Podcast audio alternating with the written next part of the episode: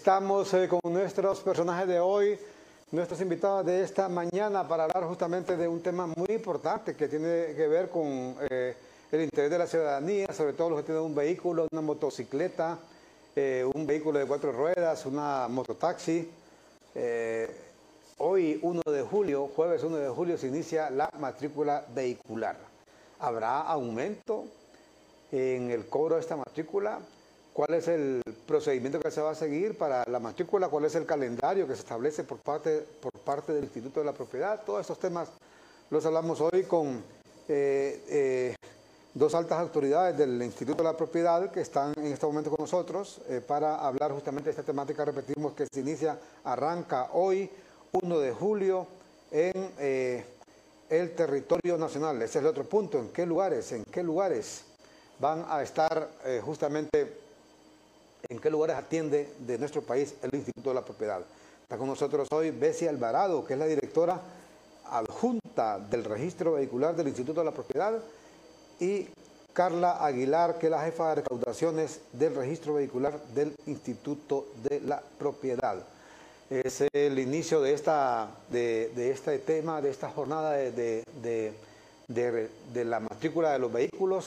Por cierto, de día a día se viene hablando, se viene hablando de la necesidad de crear un registro. Aquí mismo se dijo en este, en este, durante este gobierno eh, un tema con las, con las placas para que mediante eh, cámaras puedan ser identificados los vehículos, por ejemplo, que se cruzan un semáforo en rojo o que irrespetan cualquier norma de tránsito, que mediante cámaras puedan ser identificados a través de un chip que en todas partes pues tienen las cámaras y mediante ese chip inclusive hasta para el pago de, del del peaje, cuando hay peaje en una ciudad, pues mediante ese chip se identifican a los vehículos eh, a la hora de eh, cobro del peaje, a la hora de pagar eh, una tasa de peaje.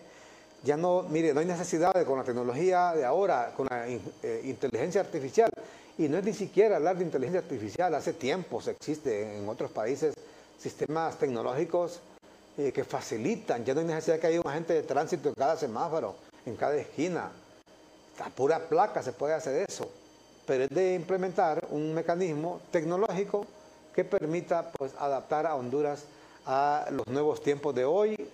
Eh, aquí nos pasamos quejando constantemente, por ejemplo, usted mira a un agente, eh, a varios agentes de tránsito en una parada de buses y están los buses ahí parados horas o los taxis y hacen lo que ellos quieren. No hay necesidad de eso ya. Todo usted lo puede hacer a través de cámaras y establecer las sesiones correspondientes a través de cámaras y además también mediante el tema de las placas. Pues hablamos hoy con nuestros invitados. La, eh, hablamos con nuestros invitados, Bessie Alvarado, directora adjunta de registro vehicular, y Katia Aguilar, jefa de recaudación del registro vehicular, ambas del Instituto de la Propiedad. Bessie Alvarado, buenos días, les saludamos aquí en CHTV. Buenos días, Armando, y a todo el los televidentes de CHTV. Eh, un gusto estar con ustedes en este programa, anunciándole a todos los propietarios de vehículos esta importante noticia, que el día de hoy, primero de julio, arranca el nuevo periodo de recaudación de la tasa vehicular. Perfecto. Katia Aguilar, buenos días. Muy buenos días, Armando, un gusto.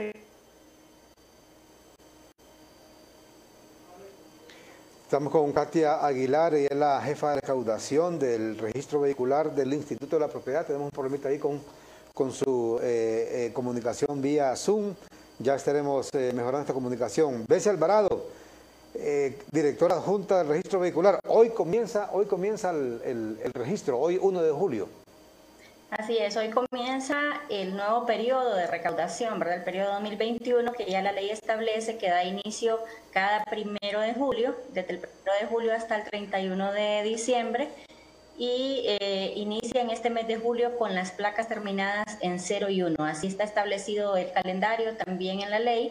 Inicia en el mes de julio con las placas terminadas en 0 y en 1, en el mes de agosto las placas terminadas en 2 y 3 y así sucesivamente septiembre 4 y 5, octubre 6 y 7, noviembre 8 y 9, hasta llegar al mes de diciembre ya con las placas de rastra, vehículos nacionales y motocicletas.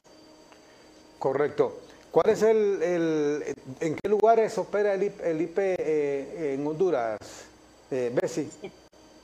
tenemos oficinas de registro vehicular en 10 lugares del país. Eh, tenemos en Tegucigalpa, Comayagua, Puticalpa, Choluteca, Santa Bárbara, Danlí, Santa Rosa de Copán, em, La Ceiba, San Pedro Sula y El Progreso. Estamos en estas, en, en estas 10 ciudades importantes del país, ¿verdad? Que abarcan el parque vehicular de varios eh, departamentos y bueno, importante mencionar, ¿verdad?, que el pago de su tasa vehicular, los propietarios de vehículos lo pueden realizar en cualquier institución bancaria de su preferencia y también pues los que utilizan servicios de banca electrónica pueden hacerlo eh, hacer su pago en línea, pueden consultar el valor de su tasa vehicular en la, en la página web del Instituto de la Propiedad antes de, de abocarse al banco a efectuar el pago.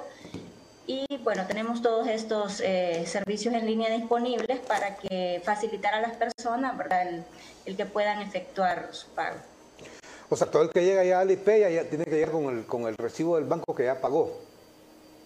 El, el, pago de la tasa vehicular se realiza en la institución bancaria y ahí le emiten su boleta de revisión. No necesita, incluso si es solo para pagar, no necesita abocarse a las oficinas de registro vehicular, únicamente eh, si quiere consultar su tasa, ya lo puede hacer en línea, puede ir a la oficina, pero si únicamente va a efectuar el pago, puede ir directamente a la institución bancaria, da su número de placa, eh, le hacen el cobro, le emiten su boleta de revisión. También tenemos disponible en la app del IP eh, que puedan generar su boleta de revisión de manera digital para aquellos que no quieren abocarse a la institución bancaria, que lo pueden hacer en línea desde el portal bancario, pueden generar también desde la app la boleta de revisión digital. Correcto. Esto en cada banco, pues eh, obviamente se hace. Esto incluye las motocicletas, son las últimas. Eh, eh, les da el Alvarado que se, que se pagan en diciembre, entendemos. Así es. Así es, en el mes de diciembre corresponde pago a todas las motocicletas, a los vehículos nacionales y a las y a las rastras. Correcto.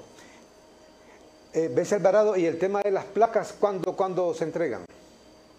El Instituto de la Propiedad está eh, preparando, ¿verdad?, un proceso ordenado, eh, sobre todo por este tema de la, de la pandemia, ¿verdad?, que ha venido a, retrasar algunos de nuestros procesos eh, por el tema de los protocolos de bioseguridad que no podíamos, no se puede, ¿verdad?, todavía incluso tener aglomeraciones de personas en las oficinas debido al distanciamiento, a la cantidad de personas que deben permanecer en las oficinas. Entonces, esto ha venido a retrasar un poco el proceso y estamos ya, eh, ahora que ya se ha aperturado eh, casi en un 100% la economía, estamos eh, preparando el proceso para poder retomar este tema de la entrega de placas o, o replaqueo, que es el cambio de la placa tipo 1 por la nueva eh, de una manera ordenada, ágil para la población y sobre todo un proceso de entrega de placas inteligentes, como la llamamos nosotros, para eh, evitar ¿verdad? las aglomeraciones y el riesgo de contagio a los propietarios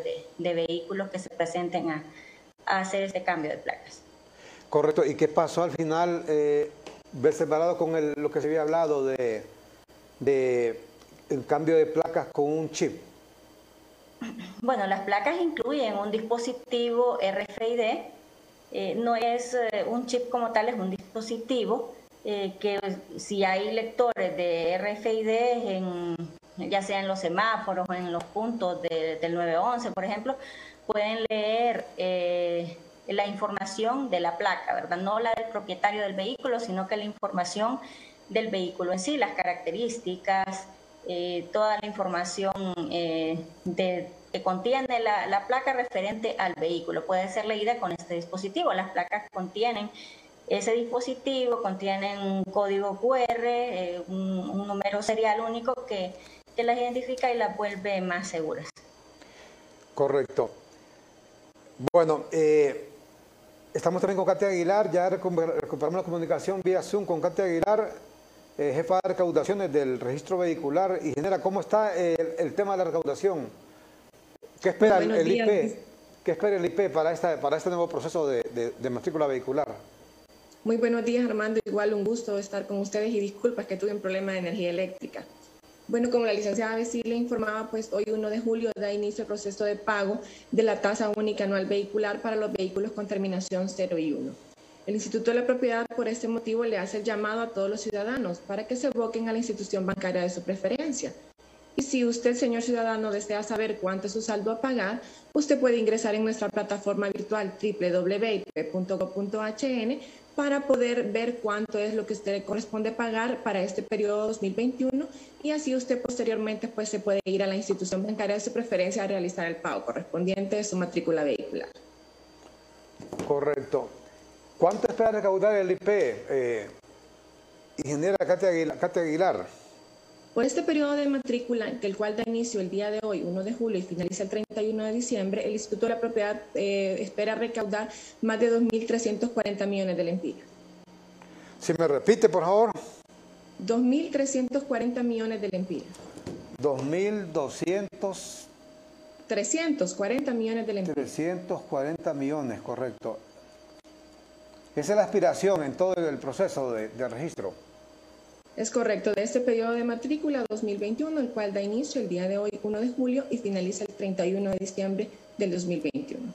Perfecto. Vamos a ver si podemos ver el calendario ahí, compañeros, eh, más adelante, pero vamos antes de ir a una pausa. Vamos a ir a una pausa y luego regresamos en este momento con Bessie Alvarado y Katia Aguilar del Instituto de la Propiedad con nosotros esta mañana aquí en CHTV, hablando justamente de la de la matrícula vehicular que arranca, arranca este 1 de julio, hoy jueves 1 de julio, en todo el país. Ya usted a partir de hoy puede ir al banco de su preferencia y a pagar su, matrícula y eh, para que pueda estar usted en orden. Y hablando, también hablamos del tema de las placas del replaqueo que anuncia o que nos ha dicho Bessie Alvarado. Vamos a la pausa y ya regresamos. Noticiero Matutino con Armando Villanueva temas políticos del día. Ya tienen una plataforma de opinión con verdaderos profesionales. Recordaremos los momentos más trascendentales de la historia política de Honduras. A fondo con Armando Villanueva y el polémico Carlos Montoya. Lunes a viernes, 7 de la noche, por CHTV, canal hondureño de televisión. A fondo. Hola, soy EEH y ella es CREE. Juntos iluminamos Honduras. Ella define las tarifas con base en el análisis de costos que entrega la ENE y vela por el cumplimiento de las reglas del sector eléctrico. Yo me encargo de la lectura y el cobro de tu factura, el cual va directo al fideicomiso administrador. Para más información, escríbenos vía redes sociales, marca al 118 o visita una de nuestras sedes de servicio al cliente. EH nos mueve tu energía.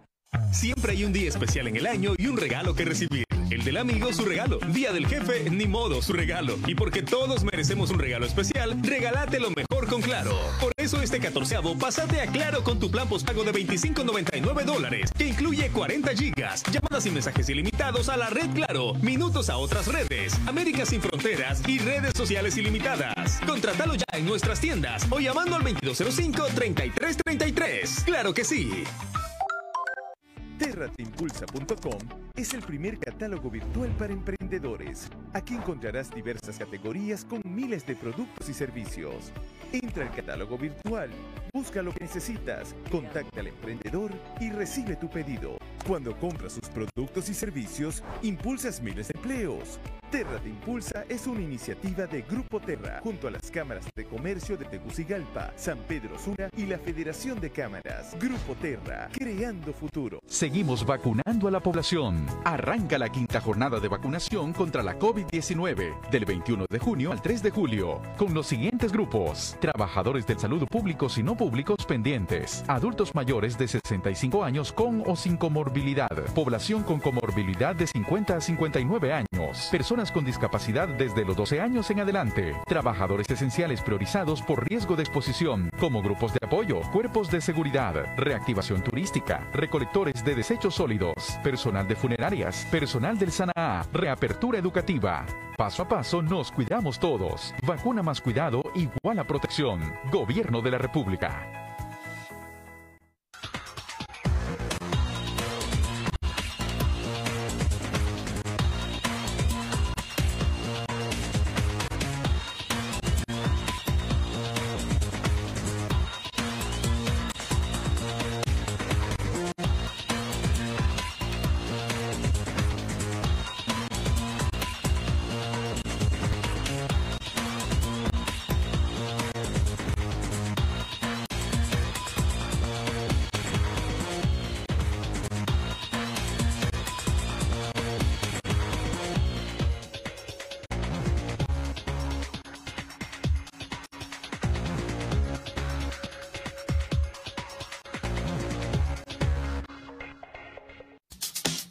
Permanece siempre conectado con nosotros a través de nuestras redes sociales.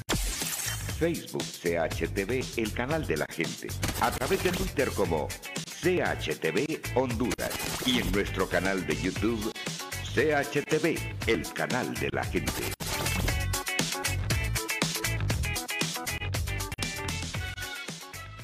Cada año en Honduras se reportan centenares de incendios forestales y millares de hectáreas de bosque quemadas.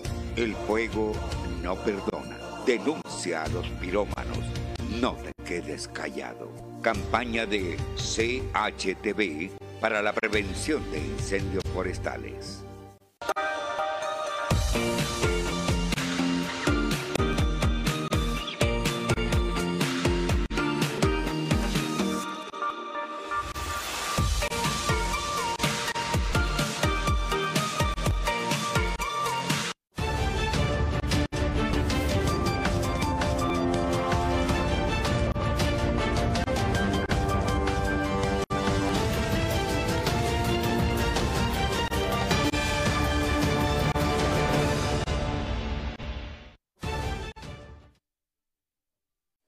Estamos de regreso con Bessie Alvarado y con Katia Aguilar, ambas ejecutivas del Instituto de la Propiedad, hablando sobre esta temática que nos ocupa, el registro vehicular que se inicia hoy, arranca hoy 7, 7. Séptimo mes del año, queremos decir, séptimo mes del año, hoy 1 de julio arranca este registro vehicular en todo el territorio eh, nacional y usted puede ir sencillamente pues, a, su, a la institución bancaria de su preferencia bueno, eh, Katia Aguilar, a cualquier banco se puede ir, eh, todos los bancos están habilitados para poder, eh, para poder pagar la matrícula vehicular a partir de hoy. la institución bancaria en la que desea realizar su pago. ¿Todos están habilitados? sí, tenemos todos los bancos habilitados y pueden ir a nivel nacional a realizar el pago de su matrícula. Pero siempre, de verdad, nosotros le invitamos a que pueda ingresar a www.gov.hn es nuestra plataforma virtual para que el ciudadano pueda consultar cuántos el pago de su matrícula correspondiente al periodo 2021.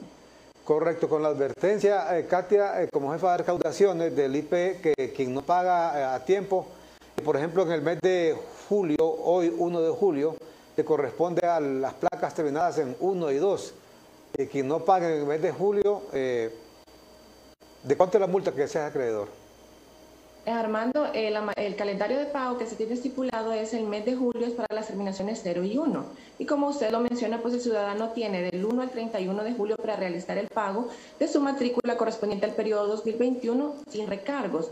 Ya una vez finalizado este mes de julio, ya el primer día del mes de agosto, ya las terminaciones 0 y 1 tendrán cargados los valores correspondientes a multas, que corresponden 500 lempiras el primer mes, 250 los meses subsiguientes hasta llegar a un máximo de 3.000.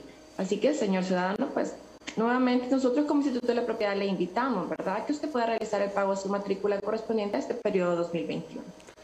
Correcto. Y eh, la pregunta, pues como se diría del millón es, ¿habrá aumento en el cobro de la, de la tasa vehicular?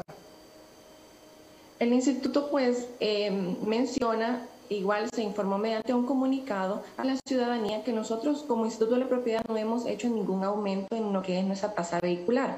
Es de mencionar que nosotros colaboramos con el proceso de recaudación con las alcaldías municipales, las cuales están facultadas para realizar modificaciones en su tasa de acuerdo a sus planes de arbitrio. Correcto, o sea que ya no le corresponde, en todo caso, eh, como se dice popularmente, no tendría que ver en ese sentido el IPES y las alcaldías que tienen autonomía en ese sentido eh, deciden eh, ajustar al alza las tarifas, eh, las tasas. Katy Aguilar. Sí, es correcto. Ellos podrían hacer un aumento en el caso que así lo decidieran. Como le menciono, ellos lo hacen a través de su plan de arbitrio, de los, mediante los cuales ellos están facultados. Pero nosotros como Instituto de la Propiedad no hemos realizado ningún tipo de aumento. Ya tenemos aproximadamente 17 años de estar cobrando las mismas tasas. 17 años. ¿Qué pasa, por ejemplo, eh, como jefe de recaudación de con, con el tema de los vehículos usados? Eh, con el cobro de estas matrículas, los vehículos usados o, los vehículos importados que traen sobre todo de países como Estados Unidos? Bueno, en la misma normativa nosotros nos faculta, ¿verdad?, que a los vehículos que se ingresan por primera vez en el país se les cobra un 2% del valor CIF los derechos de importación. Entonces, normalmente los vehículos recién ingresados aproximadamente andan pagando una tasa correspondiente al IP de 3.000 empiras. Eh, en algunos casos puede ser mayor, pero este valor no puede ser inferior a 3.000 empiras. Este valor será cobrado, como lo establece nuestra normativa, aproximadamente por cinco años. Correcto. Y en el tema, por ejemplo, de las amnistías que se han aprobado por parte del Congreso de la República, ¿cómo beneficia este, e, esta, esta, esta normativa a, los, eh, a, los, a las personas que tienen que matricular sus vehículos? Pues Armando, ahorita eh, al 17 de junio hubo un vencimiento de una amnistía, la cual contemplaba eh, la exoneración de pagos en concepto de multa de los periodos 2020 hacia atrás. La misma finalizó este 17 de junio la cual pues fue muy beneficiosa para la ciudadanía porque logramos recaudar más de 156 millones de lempiras. Correcto, bueno, ahí está el calendario. Julio 01, 0 eh, y 1 en el mes de julio, mes de agosto, la terminación de placas en 2 y 3, eh, mes de septiembre, placas 4 y 5, mes de octubre, las 6 y 7, noviembre 8 y 9 y en diciembre pues son las eh, le corresponde eh, la matrícula a las motocicletas, vehículos nacionales, rastras, remolques y vehículos exentos, que son, por ejemplo, los que están asignados a embajadas, a representaciones de organismos internacionales en nuestro país, etcétera, eh, son los que les corresponde en el mes de diciembre pues usted tiene que tener muy, muy, muy en cuenta eh, ese calendario. A usted que tiene un vehículo, ya sea un vehículo de cuatro ruedas, de tres ruedas como las mototaxis, de dos ruedas como las motocicletas, porque uno a veces hasta por, la mayor parte de los casos es por falta de recursos, sobre todo hoy en época de la pandemia. Eh, en otros casos es por falta eh, que la gente se le olvida, que la gente se le olvida. Yo en lo particular una vez, hace una vez que me paró un tránsito en una carretera, me di cuenta que no había matriculado el, carro y tuve que pagar la multa máxima, 3.000 espiras. Y esa multa es imperdonable. No se la, no se la perdona usted ni con San Pedro, ¿ah? Ni, hacia, ni hacerle con el Papa, con su santidad o con Vladimir Putin. No le perdonan esa multa a usted. Esa multa tiene que pagarla. Ajá. Sí, dígame. Solo aclarando, eh, únicamente en las amnistías es que el Congreso Nacional aprueba, ¿verdad? Una, una exoneración de, de esas multas, ¿verdad? Eh, pero en este caso, que estamos iniciando un nuevo periodo, si, eh, si, si no paga al 31 de julio, por ejemplo, las placas terminadas en 0 y 1, eh, ya empieza a correr esta multa, 500 lempiras el primer mes, 250 los meses subsiguientes hasta llegar a, a 3.000 lempiras. Entonces, que no esperemos que eso suceda para poder efectuar el pago de la tasa vehicular. También quería agregar, Armando, en cuanto a bueno, la tasa vehicular está conformada por la tasa vehicular del Estado de Honduras más la tasa vial municipal de, cada una de las alcaldías, ¿verdad? De, los municipios de nuestro país. Eh, la tasa vehicular del Estado de Honduras no ha sido eh, incrementada, está establecida desde el año 2002, hace 19 años, y no ha sufrido ningún incremento desde ese año en que fue eh, aprobada mediante el decreto 194-2002. Eh, y eh, luego, pues, está la tasa vial municipal, que esa es aprobada cada año en los planes de arbitrio de cada alcaldía municipal, ¿verdad? Es ya la alcaldía quien decide si, si se mantiene o, o le incrementa algún valor a esta tasa vial municipal, ¿verdad? También eh, en algunos, bueno, en el caso de San Pedro Sula está conformada también por la contribución San Pedro Sula siglo XXI, que es una contribución aprobada mediante decreto legislativo y que, eh, bueno, también eh, eso ya está establecido en, en, ley, ¿verdad? El valor de esta contribución. Entonces, solo recalcar eso, que la tasa vehicular del Estado de Honduras es la misma que se mantiene desde el año 2002 hasta la fecha desde el año 2002 hasta la fecha. Así es. Bueno, y es correcto lo que explica eh, muy bien eh, Bessie Alvarado, eh, que ese tema únicamente el Congreso de la República está autorizado para perdonar, porque en una amnistía eso, es un perdón, es un perdón a una pena en este caso una multa, pero de ahí nadie no puede a usted decir, ah, mira, hacerle el favor, no le cobra la multa. Y yo esa vez yo tuve que pagar los 3.000 empiras, ¿va? Se me olvidó matricular el carro y cuando me paró la gente, bueno, gracias a Dios me tocó un agente bueno, fíjese. Me dejó ir inclusive, porque otra gente inclusive me había ido preso. Y ¿Lo mandó a pagar? Ah. ¿Lo mandó a pagar? Me mandó a pagar, mire, al siguiente ya le prometí, mire, le prometo, le digo que yo voy a ir a pagar inmediatamente que llegue allá a Tegucigalpa y solo vine a pagar tres mil empiras de multa. Ni, remotamente me acordé yo que tenía que matricular el carro. Por eso estamos hablando del tema hoy para recordarle a usted que hoy se inicia la matrícula vehicular, que es un deber ciudadano, eh, es un deber de todos nosotros pues, pagar esa matrícula y además que si no, pues se expone usted, lo para un agente de tránsito en la calle le, eh, con su moto, con su, con su automotor, pues le va a caer una buena multa ahí por no andar matriculado el carro. Y obviamente después la multa que debe pagar en el IP, que son otros cinco pesos. Eh, bueno, lo invitamos para que ingrese a nuestra plataforma. Ahorita vamos a probar, vamos a ver. www.ip.gov.hn. Eh, www.ip.gov.hn. Vamos a ver nos ayudan ahí, eh, ip.gov.hn. Así es la página siempre del gobierno, gov.hn, ip.gov.hn. Y, la, y las 3 W, por cierto, que fue lo que pasó, este que inventó la www, la acaba de vender ahorita. El inventor prácticamente de la página web del internet la acaba de vender allá en Nueva York. Eh, eh, eh, entendemos, bueno, lo, explicaba, lo explicaban también nuestras invitadas, el hecho de que las alcaldías tienen autonomía en este sentido. Y muchas alcaldías, incluida la de Tegucigalpa, son leñazos y medios que le pegan a la gente con la matrícula vehicular. La matrícula que cobra el IP efectivamente se mantiene, desde 2002 me explican acá, se mantiene. Pero las alcaldías aumentan la, matrícula por uso de sus calles. Ese, es el cobro, se supone, ¿va? ¿Cuál es la diferencia, sabe usted, entre una tasa y un, impuesto? Una tasa es cuando usted paga por un servicio que le, dan. Por ejemplo, el tren de aseo es una tasa, porque usted paga, a ver si entramos después, compañeros, a la página. Ese, es el calendario, la página del instituto. Es www.ip.gov.hn. Es la página del, IP. Eh, entonces, eh, lo que le decíamos, eh, este tema de, la, de las alcaldías, muchos alcaldes quieren hacer la maleta pura, pura matrícula de vehículos. Mira, ahí, está la, página, esa es la página oficial. Consulta tasa vehicular, dice. Ahí se pone el número de placa, mire. Ahí, o sea, si nos explica, por favor, eh, eh, Katia, eh, cómo sería ahí, está, el procedimiento ahí, para que usted lo pueda ver, desde, su casa ahí, cuánto le toca pagar este año. Bueno, usted puede ingresar a www.gov.hn, después le va a aparecer un icono que dice registro vehicular.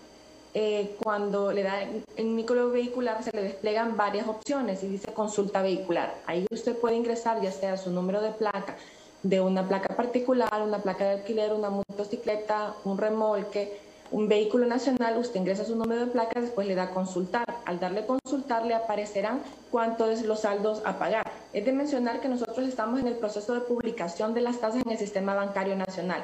Así que, señor usuario, si por algún motivo en el transcurso de la mañana no le aparecen los saldos, y vuelva a consultar por la tarde porque ya estarán publicados, porque recordemos que tenemos un parque vehicular bien extenso.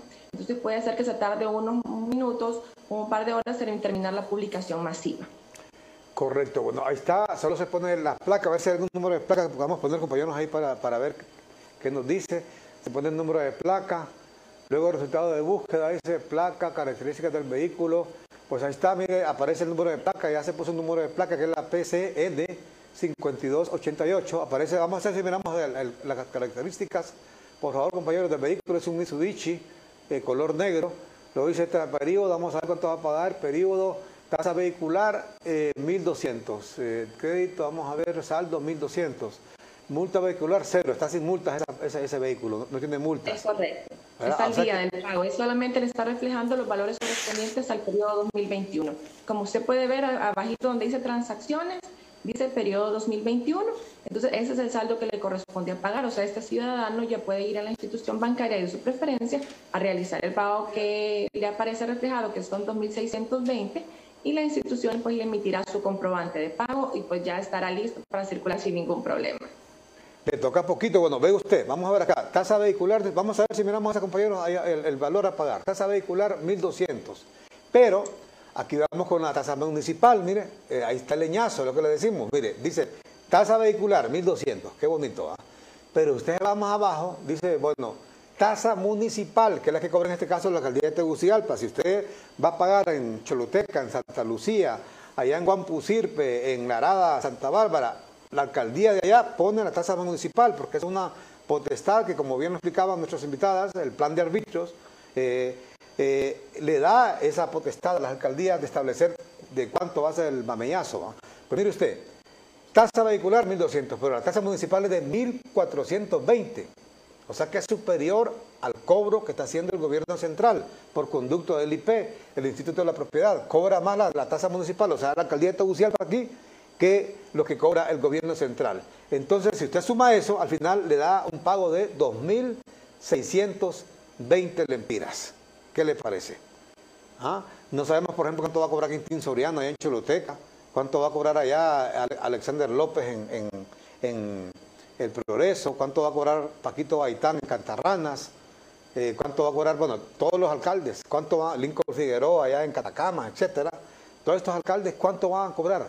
¿Cuánto es la tasa vehicular que van a imponer? Porque, eh, eh, imagínense, nosotros no vemos congruente eso, el hecho de que las alcaldías cobren más inclusive que el gobierno central. No puede ser, no puede ser. Ellos pueden alegar que es el uso de las calles todo ese tipo de cosas, pero, pero el gobierno central es el gobierno central, hombre. Eh, las alcaldías se, disparan o, se reparten con el cucharón, como decimos, eh, a la hora de estos cobros. A la hora de estos cobros, en la página, mire, solo entre usted a la página del IP, solo ponga ip.gov de, gov de gobierno, gov de gobierno, eh, punto HN de Honduras y ahí usted pues solo quiere saber cuánto va a pagar, pues solo métase ahí, ponga el número de placa de su carro y le va a aparecer todo, ¿verdad? Va a aparecer de cuánto va a ser el pago de su, de su, de su motocicleta, de su, de su remolque, de su automotor, de su cuatrimoto. Está bien fácil y luego va al banco de su preferencia, de donde usted es cliente, pues ahí paga con, con, la, con la revisión respectiva, que ahí mismo se lo va a extender en el banco en el banco. ¿Qué, debe hacer, por ejemplo, alguien que tiene problemas con la placa? Eh, en este caso, eh, eh, Bessie Alvarado o Katia Aguilar, eh, si, tiene, si yo tengo problemas con mi placa o quiero, quiero cambiar mi placa, ¿qué debo hacer? ¿O me robaron mi placa? Si le robaron su placa. Sí. Sí, bueno, puede presentarse a las oficinas de registro vehicular a solicitar la reposición de la placa, ¿verdad? Interponer la denuncia en la DPI para eh, poder reponérsela y asignarle un nuevo número de placa.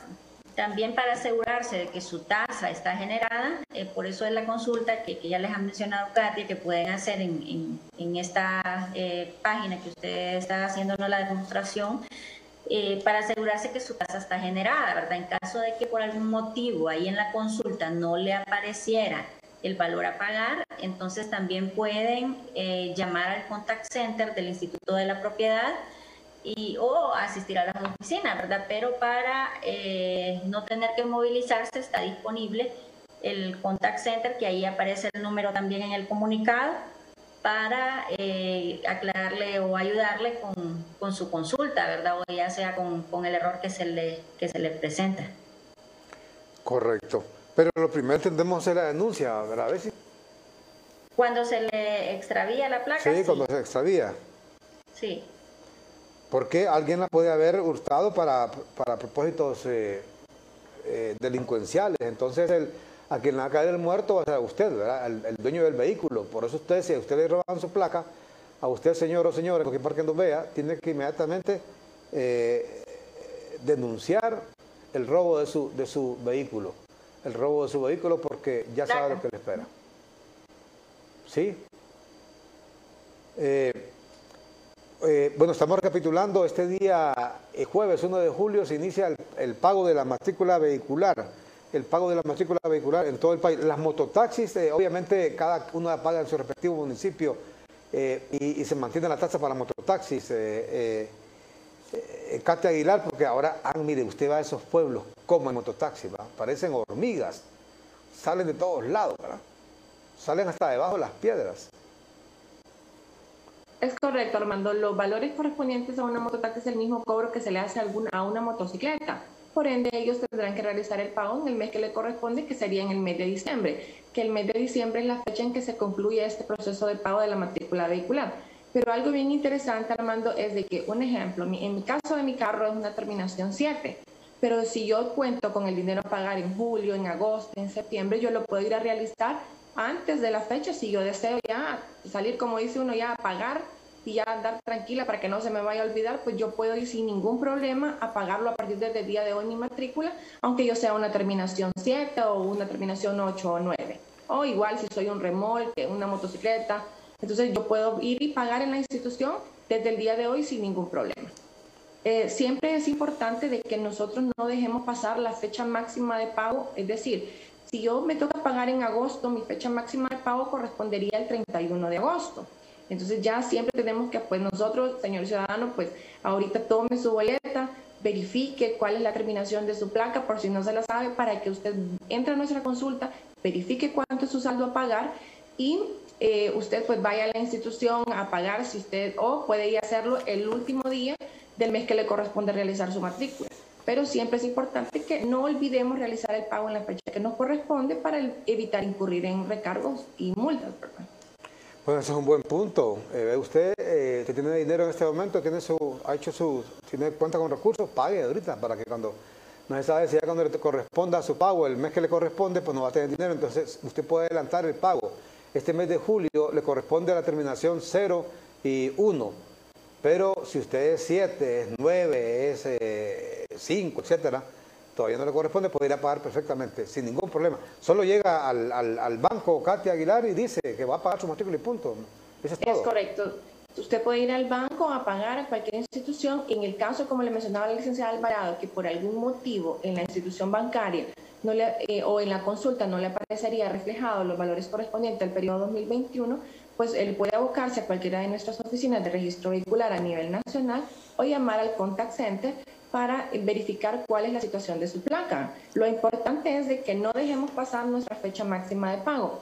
Armando, también nosotros queríamos mencionarles algo a todos aquellos propietarios de vehículos que suscribieron un plan de pago eh, antes del vencimiento de la amnistía, que un ejemplo, si usted consulta su placa y tiene un plan de pago y su terminación, por un ejemplo, por decirlo, fuera 7, él ahorita si consulta únicamente le va a aparecer reflejado el valor de la cuota. Así que señor ciudadano no se vaya a confundir pensando que si ese es el valor que le aparece reflejado, si usted tiene un plan de pago es el valor de la matrícula 2021, lo que le va a aparecer reflejado ahorita, digamos en julio, agosto, septiembre y, octubre, digamos que sea una terminación 8 y 9, estos cuatro meses el valor que le va a aparecer reflejado es el valor de su cuota. Ya en el mes que le corresponda realizar el pago de su matrícula, que digamos que su terminación es 8, le corresponde en noviembre, le va a aparecer reflejado ya el saldo de su matrícula 2021 más la cuota de plan de pago. Eso es importante que el ciudadano, porque nos podemos confundir. Vengo yo y tengo un plan de pago a 12 meses y vengo hoy y consulto mi placa y hoy, hoy, solamente me van a aparecer reflejados pues, los valores a las cuotas que tenga pendientes. Si solo es una, pues solamente el valor de una cuota. Entonces, cualquier consulta, como le menciono nuevamente, ustedes las pueden hacer a través de nuestro contact center o lo pueden realizar en, a través de nuestras oficinas a nivel nacional para que el ciudadano se le pueda explicar bien cómo está fluyendo este proceso de pago si usted tiene un, plan de pago, valga la redundancia, suscrito antes del vencimiento de amnistía. Correcto, interesante. Así que pongan, eh, pongan atención, tomen nota, tomen nota los que han firmado este plan de pago con el IP, Instituto de la Propiedad, para eh, pago de sus eh, multas y eh, referente al pago de la matrícula. Y hay mucha gente que ha firmado este plan de pago. Katia Aguilar. Sí, tuvimos aproximadamente más de 36 mil propietarios de vehículos que se beneficiaron con este proceso de planes de pago. Entonces, por eso, pues, señor ciudadano, le invitamos a que usted pues, pueda gozar de este beneficio, porque este beneficio que concluyó el 17 de junio les otorgaba eh, poder sufrir plan de pago hasta por 12 meses libre de recargos, multas e intereses, ¿verdad? Entonces, los ciudadanos que suscribieron los planes de pago en esta última amnistía, la cual venció el 17 de junio, pues le hacemos esa invitación. Usted siempre verifique su placa en nuestra consulta para que usted verifique Eh, ahorita le estará apareciendo únicamente el valor de la cuota del plan de pago y posteriormente ya de acuerdo a la terminación de su placa le aparecerán reflejados los valores correspondientes al periodo 2021 y eh, su cuota de plan de pago. Igual, cualquier consulta, pues nosotros estamos a toda la disposición de atenderle en nuestro contact center, en nuestras oficinas de registro vehicular a nivel nacional. Correcto. Eh, tengo una consulta aquí interesante. Me, consultan, eh, me consultan en un mensaje, me dicen, ¿por qué una motocicleta paga lo mismo que una mototaxi si este es un vehículo comercial? Y el primero, o sea, la, la motocicleta es de uso personal. Para poder utilizar una un, vehículo, ya sea un carro, una moto, Armando, eh, para el transporte público, la persona tiene que eh, obtener un permiso, ¿verdad? En el Instituto Hondureño de Transporte Terrestre.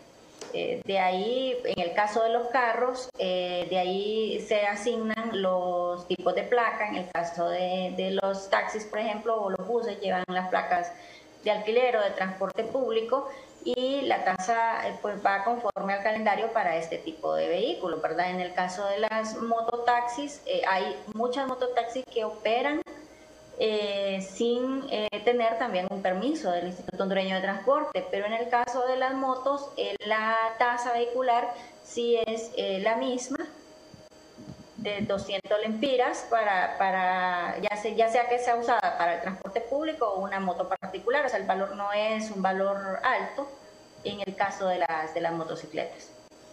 Correcto. Bueno, y en este tema de las municipalidades, eh, para el cobro de la tasa municipal, que le llaman ellos, que cada año la aumentan, hay que decirlo, casi cada año la aumentan, casi en todo Honduras, eh, no hay eh, consultas con el IP, o sea, ellos son totalmente independientes, autónomos. A propósito que viene el Bicentenario, eh, son libres, soberanos, independientes a la hora de, aplicar esos, esos aumentos. No, en lo absoluto consulta con el IP para, ver el tema de la, tasa vehicular. En cuanto a su plan de arbitrios, ellos tienen autonomía. no, el IP se ha suscrito convenios con las alcaldías para poder cobrar la tasa vehicular en conjunto con la tasa, la tasa vial municipal, perdón, en conjunto con la tasa vehicular del Estado de Honduras. Ellos no, o sea, en realidad no tendrían por qué consultarnos en cuanto a los valores que ellos establecen, ¿verdad? Eh, nosotros únicamente somos eh, la institución recaudadora, tanto del Estado de Honduras, conforme a lo que establece la ley, y eh, los convenios suscritos con ellos, pues nos dan la facultad de prestarles el servicio para recaudar la tasa vial municipal. Eh, hay otro tema, Armando, si me permite, que quería eh, aclarar y a veces, ¿verdad? Los medios eh, circulan ciertas noticias sin haber investigado bien a fondo. Hace unos días salió en un medio de San Pedro Sula una noticia totalmente falsa, ¿verdad? Donde mencionaban que el Instituto de la Propiedad ya había cobrado el valor de las nuevas placas, de las nuevas placas y que no habían sido entregadas y decía, si ya las pagamos, ¿por qué no las han entregado?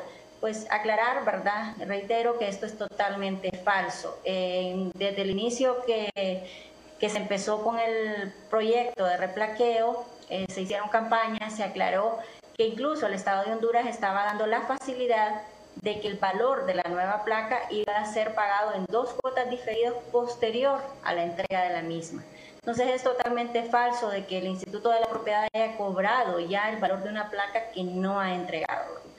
La nueva placa eh, cuesta 500 lempiras, lo que ha costado siempre, y es cobrada posterior a la entrega de la misma. En el caso de aquellos eh, carros que no tenían placa o los carros eh, nuevos que, están, son recién importados o comprados en agencia, reciben su nueva placa una vez que lo obtienen, van a, realizar el pago, ¿verdad? En la, en la, institución bancaria de su preferencia. En el caso de, de aquellos que por algún motivo cambiaron placa o que se les extravía, como usted mencionaba, eh, es, eh, es, lo mismo, ¿verdad? O sea, en el caso del replaqueo, eh, cuando se hicieron algunos cambios de placa al inicio del proyecto, las personas recibían su placa y posterior con el pago de la tasa vehicular les salía reflejada su primera cuota de la placa.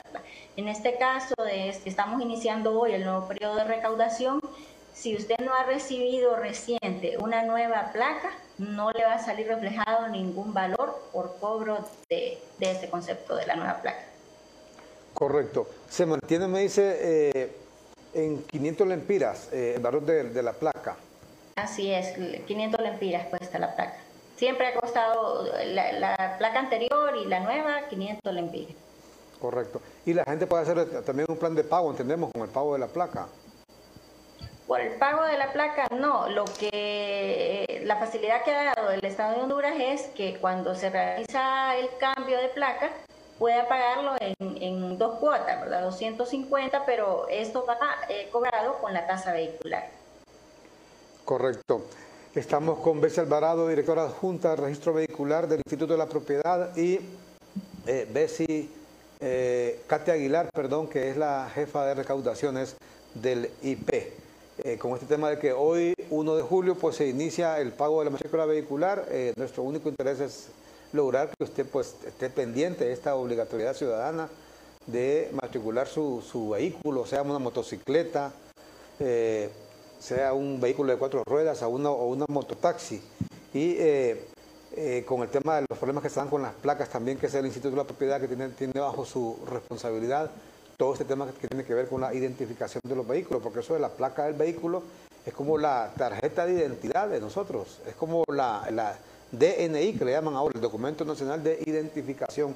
Eso exactamente es el eh, registro, la placa que usted recibe. Este habían anunciado de un replaqueo, eh, un replaqueo eh, cambiar todas las placas a nivel nacional. ¿Esto ha quedado descartado o se sigue dando solamente cuando se pierden placas, eh, se extravían o, o se daña una placa, por ejemplo? Actualmente se da únicamente cuando se extravía, Armando, pero eso es lo que le mencionaba al inicio, que el, proceso de replaqueo eh, que se retrasó un poco debido al tema de la pandemia, al cierre del país, de nuestras oficinas, las cuales se fueron reaperturando de manera inteligente, ¿verdad? para evitar aglomeraciones de personas, atender un porcentaje nada más de, ciudadanos en el día y eh, a raíz de esto pues se tuvo que replantear este proyecto de replaqueo que es el cambio de todas las placas. Si vemos todavía hay muchos vehículos que circulan con la placa verde en el caso de, la, de, los vehículos particulares o la placa amarilla en el caso de los vehículos de transporte, eh, con el mapa verde o amarillo, estas van a ser sustituidas por las placas nuevas, las placas azul y blanco que tienen la leyenda Honduras, que tienen el dispositivo RFID y todos los dispositivos de seguridad que ya mencionaba. Eh, y, eso va a ser pronto, estamos estableciendo el proceso para que eh, podamos hacerlo de una manera en que no haya aquella eh, gran cantidad de personas aglomeradas en las oficinas, sino que eh, podamos brindarles todas las facilidades a la ciudadanía para que puedan eh, reclamar esta placa sin exponerse al riesgo de contagio del COVID-19. Correcto. ¿Cómo, cómo un tema que tiene que ver con, la, con los vehículos sin placa, eh, Bessie Alvarado, Katia Aguilar, es el hecho que en un tiempo recuerdo yo, sobre todo el ministro cuando estaba de ministro eh, Díaz, aunque ya no es ministro, pero sigue metido ahí en casa presidencial día y noche, me dicen, eh, eh, él decía que, no iba, que en Honduras no iba a volver a circular ningún vehículo sin placas. Pero usted ve cantidad de vehículos sin placas. Pero en este momento, Armando, no deberían circular vehículos sin placas ya, porque hubo un momento, ¿verdad? Eh, hace algunos años que pues no habían placas para entregarles a los vehículos. Desde que el Instituto de la Propiedad asume el registro vehicular, eh, empieza a entregar eh, las placas de los vehículos, en aquel momento todavía eh, las placas tipo 1 o anteriores que le llamamos nosotros, y pues en este momento deberían andar circulando los vehículos, ya sea con ese tipo de placa o con la placa nueva, ya que todos los vehículos que están, que ingresan a nuestro registro vehicular, ya sean nuevos o importados, tienen 30 días para registrarse en, en nuestro registro vehicular, valga la redundancia, y eh, en ese lapso de tiempo pues se registran, pagan su tasa vehicular y les entregamos eh, su nueva placa. En este caso ya, ya se les entrega su placa por primera vez, ya es la placa nueva y pues no hay motivo, ¿verdad?, para que anden sin placa, menos que sea durante estos 30 días que les da, que establece la ley, eh, desde que el vehículo es comprado en una agencia o importado al país. Únicamente tienen 30 días para circular sin placa y una vez cumplidos los 30 días, eh, ellos tienen que haber hecho ya su registro, pagar su tasa vehicular por primera vez y obtener su placa. Como lo que usted nos dice, eh, entonces la autoridad de tránsito no debería permitir, o sea, no debería dar, ningún carro sin placa en la calle, pues está obligado el tránsito a parar cualquier vehículo que, que, transite por la calle sin placa porque está el procedimiento establecido para que todo vehículo pues, pueda tener su placa. También se había hablado, sí. En el año 2018, que es cuando eh, se plaquearon, digamos, todos los carros, que había una gran cantidad de vehículos que andaban sin placas, eh, andaban con permiso para circular y se entregaron todas estas placas, se estableció un calendario para eh, entregar estas placas de acuerdo a la terminación que andaban en, en su número de placas que portaban en el permiso se estableció un calendario. Una vez que ese calendario terminó en febrero o marzo del año 2019, eh, pues ya ahí las autoridades de la Dirección Nacional de Vialidad y Transporte eh, pueden eh, validar, ¿verdad? Verificar que en todas las calles de nuestro país no circulen vehículos sin placas. Como le digo, a inicios de 2019 el Instituto de la Propiedad terminó de entregar aquella mora que teníamos de, a vehículos que andaban únicamente con permiso se entregaron todas las placas y a partir de esa fecha también a todos los vehículos nuevos se les asigna la placa en el plazo que le menciono, 30 días. 30 días tienen ellos para abocarse. En el momento que se abocan a registrarse, nosotros hacemos entrega de su placa. Correcto. Y por ejemplo, ver si con las distribuidoras de, vehículos, ¿cómo hacen? Porque era otro punto que se hablaba cuando, cuando Eval Díaz supuestamente iba a solventar todo este problema de las placas, eh, al igual que dijo que iba a solventar el problema de los, del transporte y nunca se solventó nada porque el, transporte público sigue siendo un completo desastre en, en, nuestro país, desgraciadamente. Eh, más, más, creo que más lo terminó de enredar Eval Díaz cuando estuvo ahí, que supuestamente le iba a poner fin a ese problema del desorden. ¿Qué, ¿Qué, ha pasado con las distribuidoras? Porque se suponía que, decía él, Eval que no iba a volver a salir ningún vehículo sin placas de una distribuidora de vehículos. Que de que saliera el vehículo de cualquier distribuidora, de cualquier distribuidora de vehículos ya iba con la placa asignada, que iban a establecer ese procedimiento para que con, por medio del IP se le entregara la placa ya a toda persona desde que saliera de la agencia con su vehículo nuevo. Y así es, Armando, nosotros tenemos un proceso, eh, podríamos decir, especial para de atención a las distribuidoras de vehículos. Ellos envían eh, los documentos de todos los vehículos que, que, venden. En este caso también se estableció debido a la, a la pandemia, ¿verdad? Que ellos lo puedan enviar de manera electrónica o en línea. Nuestro personal hace el registro de los vehículos, asignan su placa y, la, el encargado de las distribuidoras llega a reclamar esas placas para entregárselas al eh, propietario de vehículo que les hizo la compra del mismo, ¿verdad? Ese proceso eh, ha sido establecido y de esa manera estamos trabajando con todas las agencias distribuidoras de vehículos en el país. ¿Y lo están cumpliendo las distribuidoras?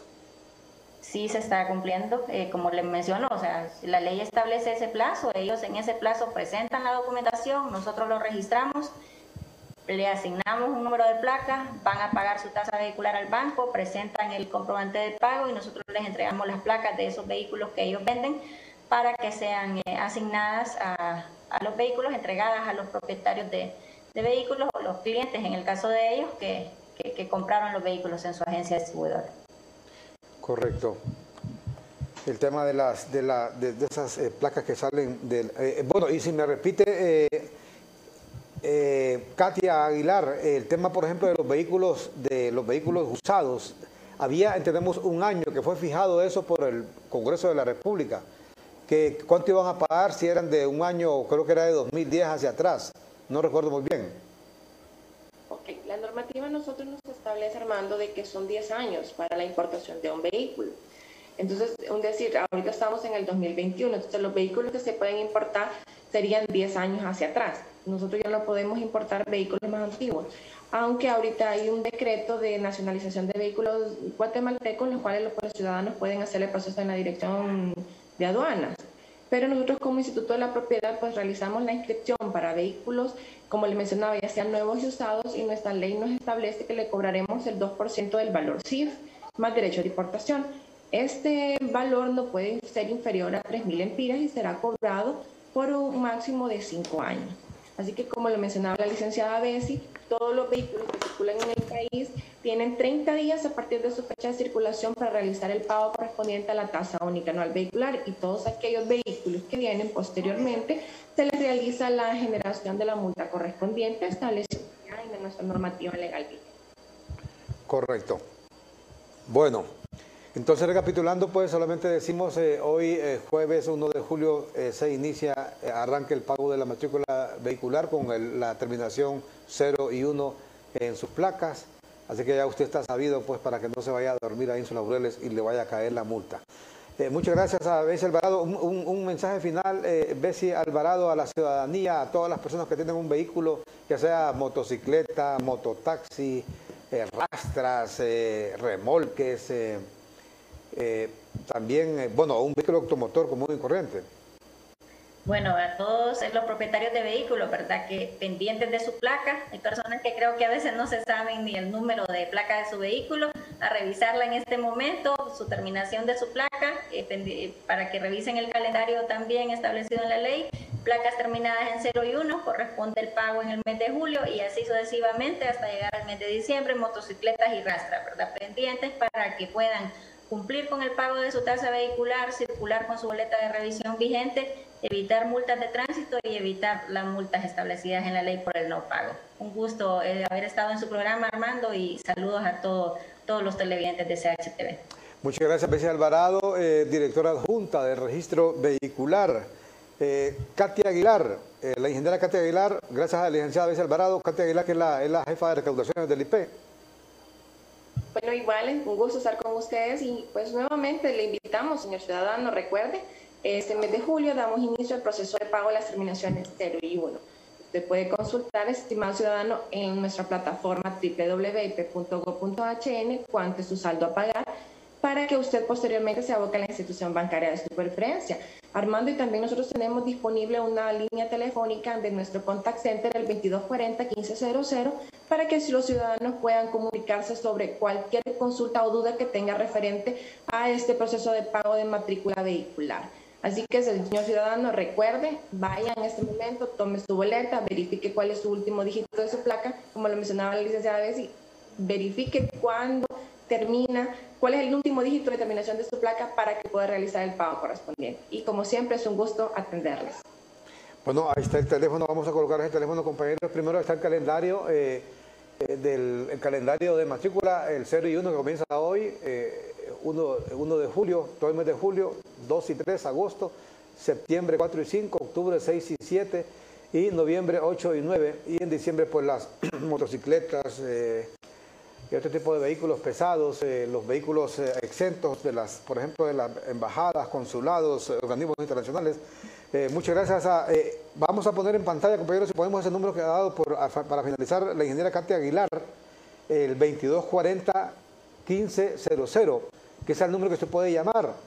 Si tiene alguna duda, cualquier tipo de duda con su matrícula vehicular, y no importa el tipo de vehículo que usted posea, si es de dos ruedas, de tres ruedas, de cuatro ruedas, pues ahí está ese número que usted puede llamar, 2240 1500. Y por supuesto, puede también entrar a la página oficial del, del IP, que es el eh, www.ip.gov gov.hn. Ahí usted puede consultar, está el, teléfono aparece en pantalla, eh, el número de teléfono aparece en pantalla para que usted pueda ahí llamar si tiene cualquier duda que tenga con referente, por ejemplo, si le, están cobrando demasiado eh, en, su, en su matrícula, si usted va hoy al banco, por ejemplo, hoy que ya comenzó, que comienza el pago y le están cobrando lo que no corresponde, pues usted llame ese número. Ahí le van a dar explicaciones por qué le están cobrando lo que le cobran y también le van a ayudar, se supone, para que no le cobren lo que, lo que no le deben de cobrar y también la página oficial de IP, eh, ip.gov.hn. Gracias de nuevo a Katia Aguilar, jefa de recaudaciones del IP, y a Bessie eh, Alvarado, que es directora adjunta de el IP, con nosotros esta mañana aquí en su foro en CHTV. Vamos a la pausa y cuando regresemos continuaremos con nuestro noticiario matutino CHTV este día 1 de julio, séptimo mes del año. Se ha formado ya la tormenta tropical Elsa, como le damos a conocer más temprano, ya casi es oficial que se ha convertido ya en, se va a convertir en tormenta tropical, ya adquirió nombre, se llama Elsa, pero la noticia buena es que va allá por Cuba, allá por la, por la Dominicana, por Haití, por esos lados, Jamaica, y eh, va únicamente su cola, diríamos, podría afectar el territorio hondureño, porque las lluvias nos han afectado últimamente, ¿va? no queremos que venga otra onda tropical en este momento, eh, peor aún una tormenta tropical, peor aún un huracán, un huracán como este Iota, porque eh, hemos sido castigados por bastante agua esta, esta, esta, semana, allá en el occidente, en el sur, en el oriente y también aquí en el centro. de hecho, pues ahí en el, hasta una colonia como el Sauce, eh, hubo bastantes daños anteayer. El anillo periférico estuvo inundado. Bueno, un señor ahí hasta se, se dieron vuelta a un vehículo ahí en el Boulevard Kuwait, producto de todas estas lluvias. Así que estaremos informando de esta onda tropical, eh, tormenta tropical ahora Elsa, que se ha formado en el Caribe. Y obviamente eh, daremos cuenta de más información de todo lo que está ocurriendo a, a nivel internacional. ¿Sabe usted? Una impresionante celebración allá en China de los 100 años del, del PC chino, el Partido Comunista, que es el único partido que hay en China, cumple 100 años y lo han celebrado nada menos y nada más que en la plaza de Tiananmen, creo que es la plaza más grande que hay en el mundo, una plaza inmensa. En lo particular, eh, tuve la oportunidad de estar una vez en la plaza de Tiananmen en China y también he estado en otras plazas, pero esa plaza de Tiananmen es inmensa, donde está ahí el mausoleo eh, de Mao Zedong, que es el fundador de la República Popular China, luego de haber derrotado al general Chiang Kai-shek en 1949, luego de la guerra civil en China. Salió Chiang Kai-shek a, eh, se fue para Formosa, la isla de Formosa, y estableció ahí eh, la República de Taiwán, que es reconocida únicamente por unos cuantos estados en el mundo, creo que por dos estados, algo así entre ellos Honduras. Entre ellos Honduras, aunque ya Taiwán también ha perdido varios socios. Varios, por ejemplo, Salvador, Salvador es un socio de Taiwán, pero en el gobierno de Salvador Sánchez Serén rompieron relaciones con Taiwán y se fueron con China continental. Igual, ¿quién más ha hecho esto? Costa Rica también. Costa Rica rompió con Taiwán y se fue con China. Así que Taiwán ha ido también bajando el número de, de países. Recuerde usted que China continental dice que Taiwán no es un país, Taiwán es un departamento de ellos, una provincia, como le llaman otros lados, nada más que es una provincia en rebeldía, declarada país, pero que en realidad no son reconocidos en absoluto como una nación. Vamos con enlace. ¿Ah? Vamos con un enlace en este momento. Vamos con un enlace con Brian un informe de última hora. Eh, vamos con un enlace de última hora con Brian Hernández. ¿Dónde se encuentra eh, Brian en este momento? Adelante. Este es un enlace inmediato de CHTV. Muy buenos días, buenos días al Auditorio Nacional de CHTV Matutino. Con esta noticia de última hora les informamos que en la colonia Fuerzas Unidas han asesinado a una persona del sexo masculino. Como usted puede observar en pantalla, miembros de la Dirección Policial de Investigaciones, Policía Militar del Orden Público ya se han hecho presentes al lugar.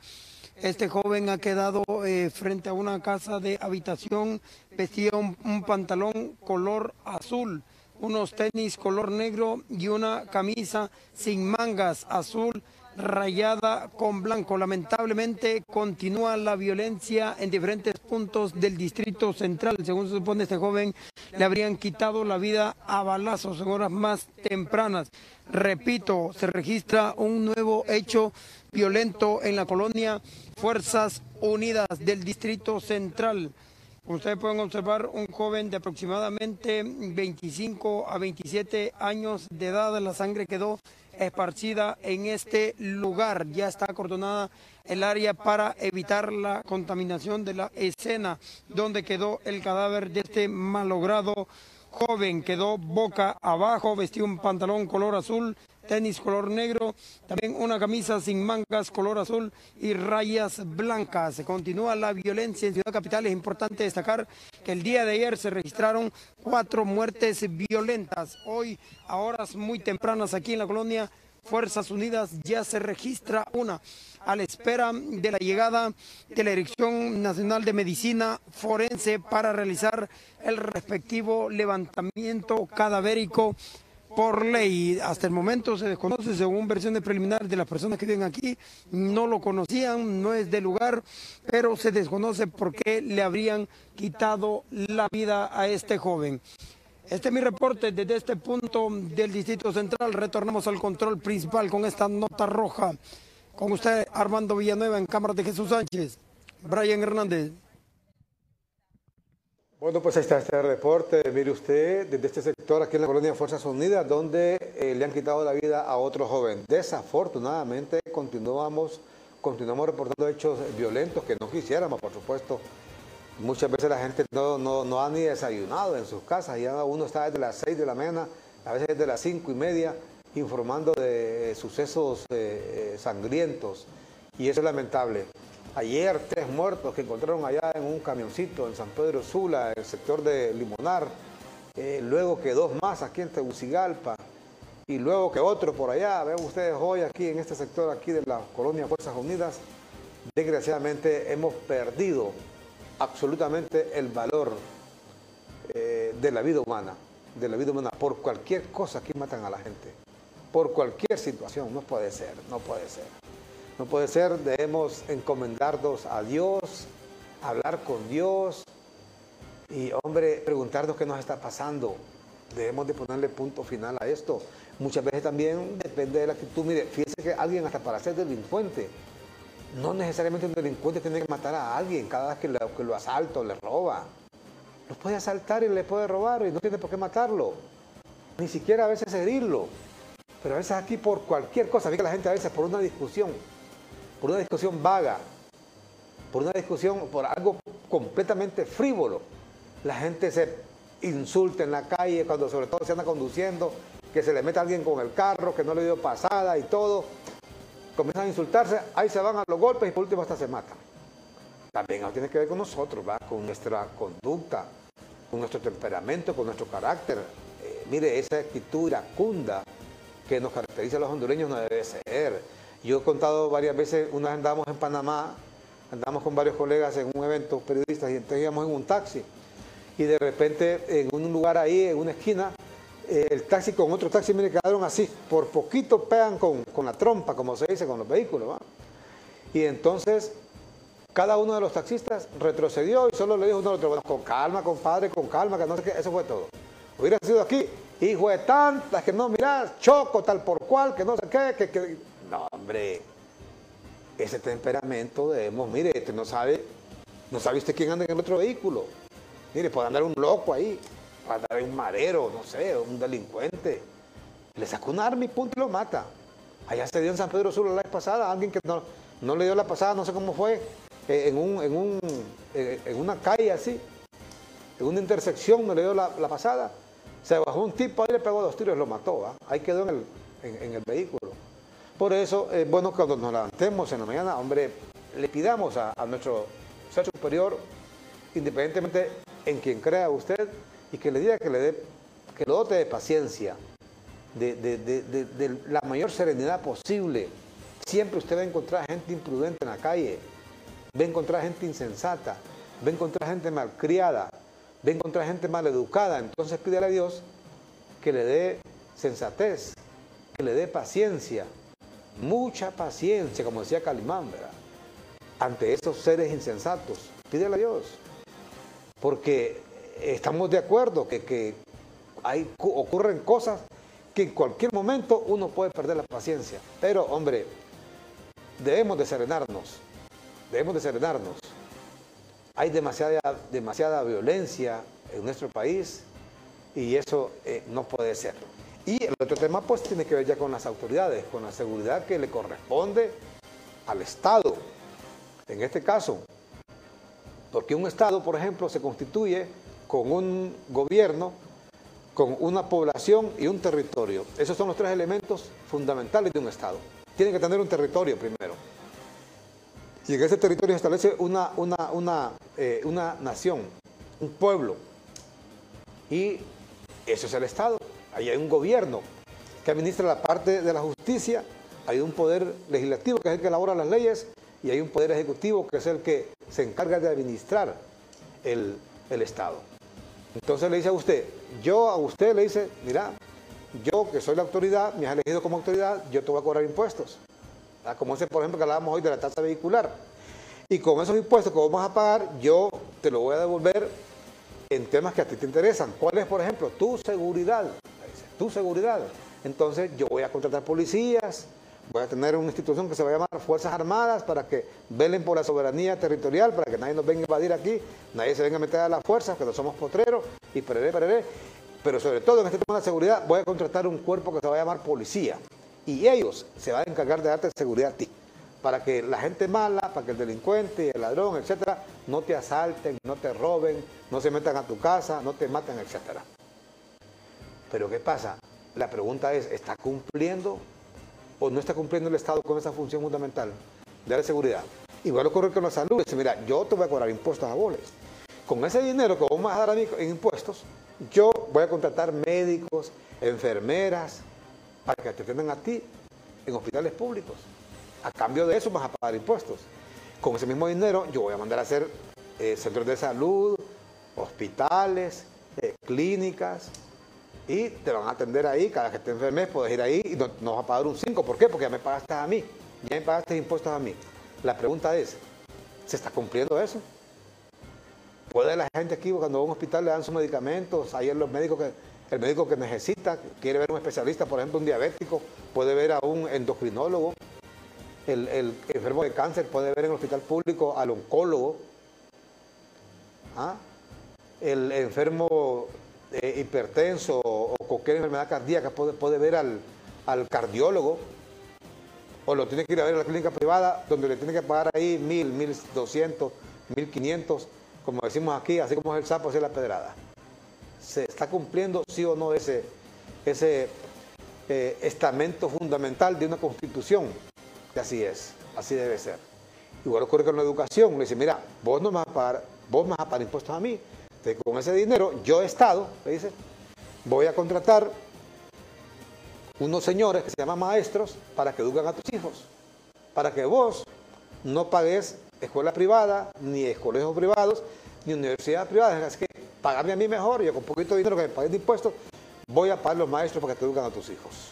Ah, y además de eso le dice, voy a construir escuelas y las voy a dotar de pupitres, de laboratorios de computación, eh, de todo lo necesario que requiere la escuela para que te eduquen a tus hijos. De nuevo la pregunta, ¿se está cumpliendo eso? Usted puede llevar a su hijo a la escuela pública sin ningún problema, se lo educan bien ahí. Se lo educan, para comenzar, las escuelas están cerradas, ¿verdad? Están cerradas por toda esta la pandemia. Vaya a mirar las escuelas privadas, están dando clases virtuales, ¿verdad? Pero dan clases hasta, hasta siete horas, seis horas al día. En la escuela pública se conecta, ¿sabe cuánto? Se conectan media hora, a la semana, porque no hay internet, porque el, niño y la niña no pudo comprar internet la mamá, porque no tiene cómo conectarse un teléfono celular, una laptop, una tablet, etcétera. Siempre hay un pero y nunca reciben clases. O sea, todo el 2020 se perdió en clases y el 2021 igual. Pero en escuela privada sí hay clases, ¿verdad? En escuela privada, en este momento, los de las bilingües, que estamos en el verano, eh, anglosajón, están en feria, en vacaciones. Ya salieron de la escuela. Y tengan la seguridad cuando entren en agosto, están ahí frente a la tablet, frente a la computadora, hasta 7, 8 horas pegados ahí. No es lo mismo que la, que la presencial, que la presencialidad, pero es bastante que estén ahí 8, 7, 5 horas frente a una computadora, frente a una laptop. ¿verdad? Cosa que no está pasando con nuestros niños en la escuela pública. Así que se lo dejamos ahí al costo para que usted se forme sus propias ideas, si estamos bien o estamos mal. Usted arme ahí sus, propios, sus propias conclusiones, eh, establezca usted si estamos bien o estamos mal en la constitución de nuestro estado que se llama Honduras. Vamos a la pausa con Claro Pospago. Claro te da lo mejor este catorceavo. Pasate a Claro con el plan pospago de 25 dólares con 99 centavos que incluye 40 gigas de navegación, llamadas y mensajes ilimitados a la red Claro, minutos a otras redes, Américas sin fronteras y redes sociales ilimitadas. Contratalo ya en tiendas Claro o llamando al 2205-3333. Claro que sí.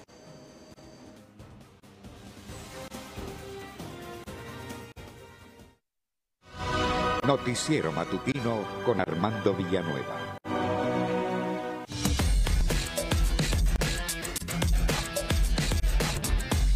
Ahora pueden seguirnos completamente en directo en nuestro canal de YouTube CHTV Honduras. Reportajes especiales, deportes, parándula, noticias, todo está aquí. Activa las notificaciones y suscríbete a nuestro canal de YouTube CHTV Honduras. Hola, soy EEH. Y ella es CREE. Juntos iluminamos Honduras. Ella define las tarifas con base en el análisis de costos que entrega la ENE y vela por el cumplimiento de las reglas del sector eléctrico.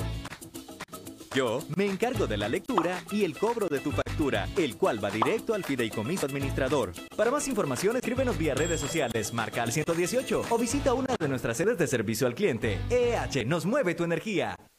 Terrateimpulsa.com es el primer catálogo virtual para emprendedores. Aquí encontrarás diversas categorías con miles de productos y servicios. Entra al catálogo virtual, busca lo que necesitas, contacta al emprendedor y recibe tu pedido. Cuando compras sus productos y servicios, impulsas miles de empleos. Terra te Impulsa es una iniciativa de Grupo Terra junto a las cámaras de comercio de Tegucigalpa, San Pedro Sula y la Federación de Cámaras. Grupo Terra, creando futuro. Siempre hay un día especial en el año y un regalo que recibir. San Valentín su regalo. Hasta Bobby también tiene su día. Y porque todos merecemos un regalo especial, regálate lo mejor con Claro. Por eso este catorceavo, llévate tu paquete Claro Hogar, que por 34 dólares incluye internet de 30 megas, dos cajas digitales más canales HD y llamadas ilimitadas a la red Claro. Contratalo ya en nuestras tiendas o llamando al 2205-3333. Claro que sí.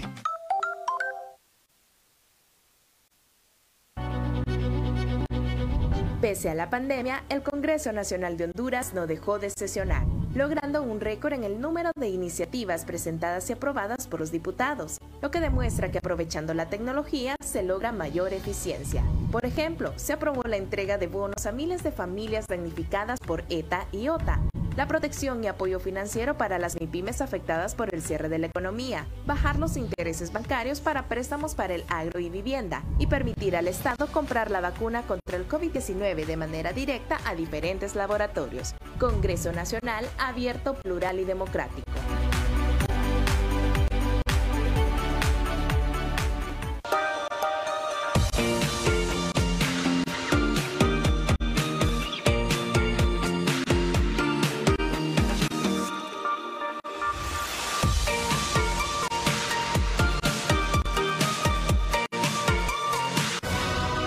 Noticiero Matutino con Armando Villanueva.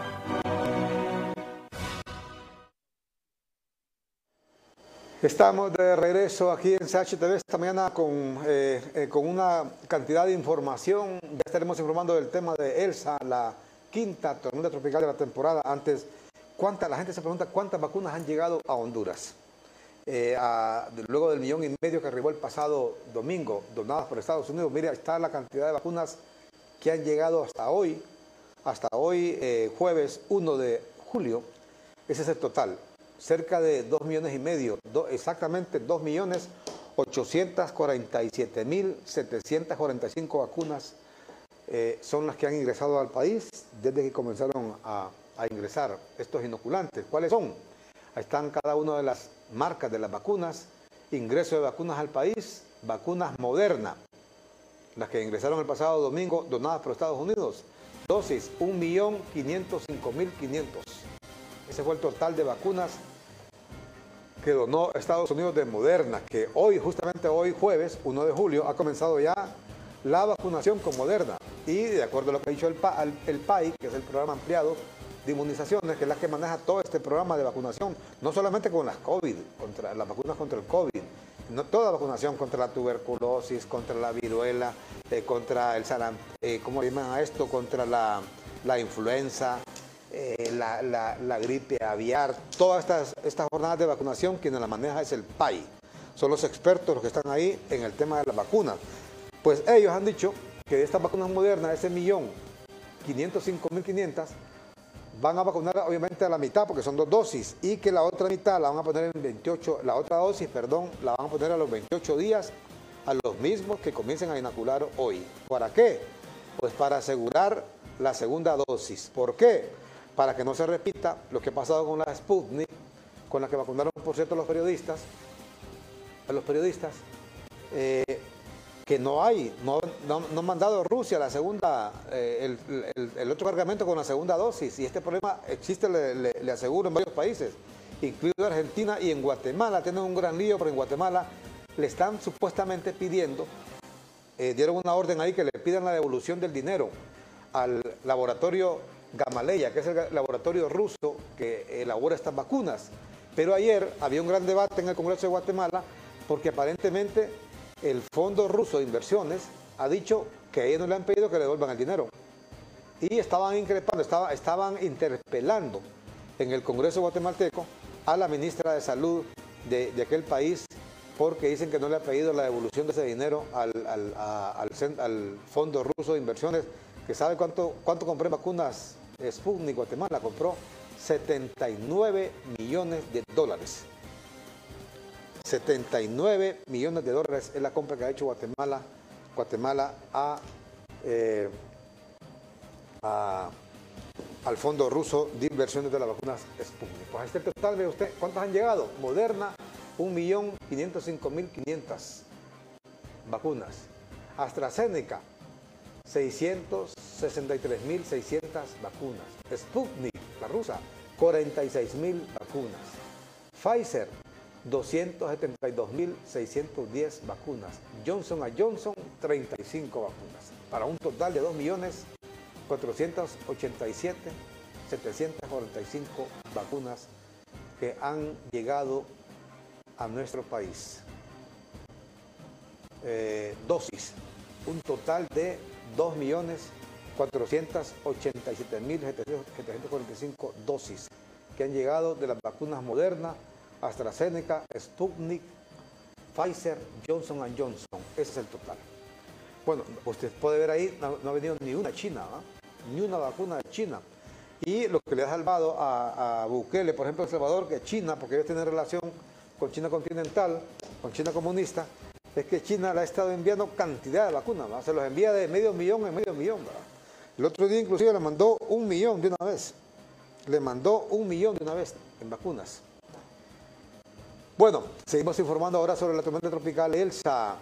Elsa, la quinta tormenta tropical del año en la cuenca atlántica, se formó en las últimas horas a partir de la depresión tropical número 5 y avanza de forma rápida hacia las Antillas Menores en el Caribe con vientos máximos sostenidos de 40 millas por hora, es decir, 65 kilómetros por hora.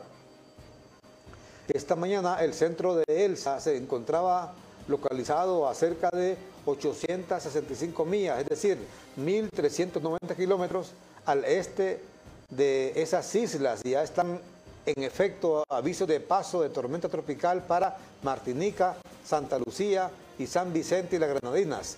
Y un aviso de vigilancia de tormenta tropical para Guadalupe.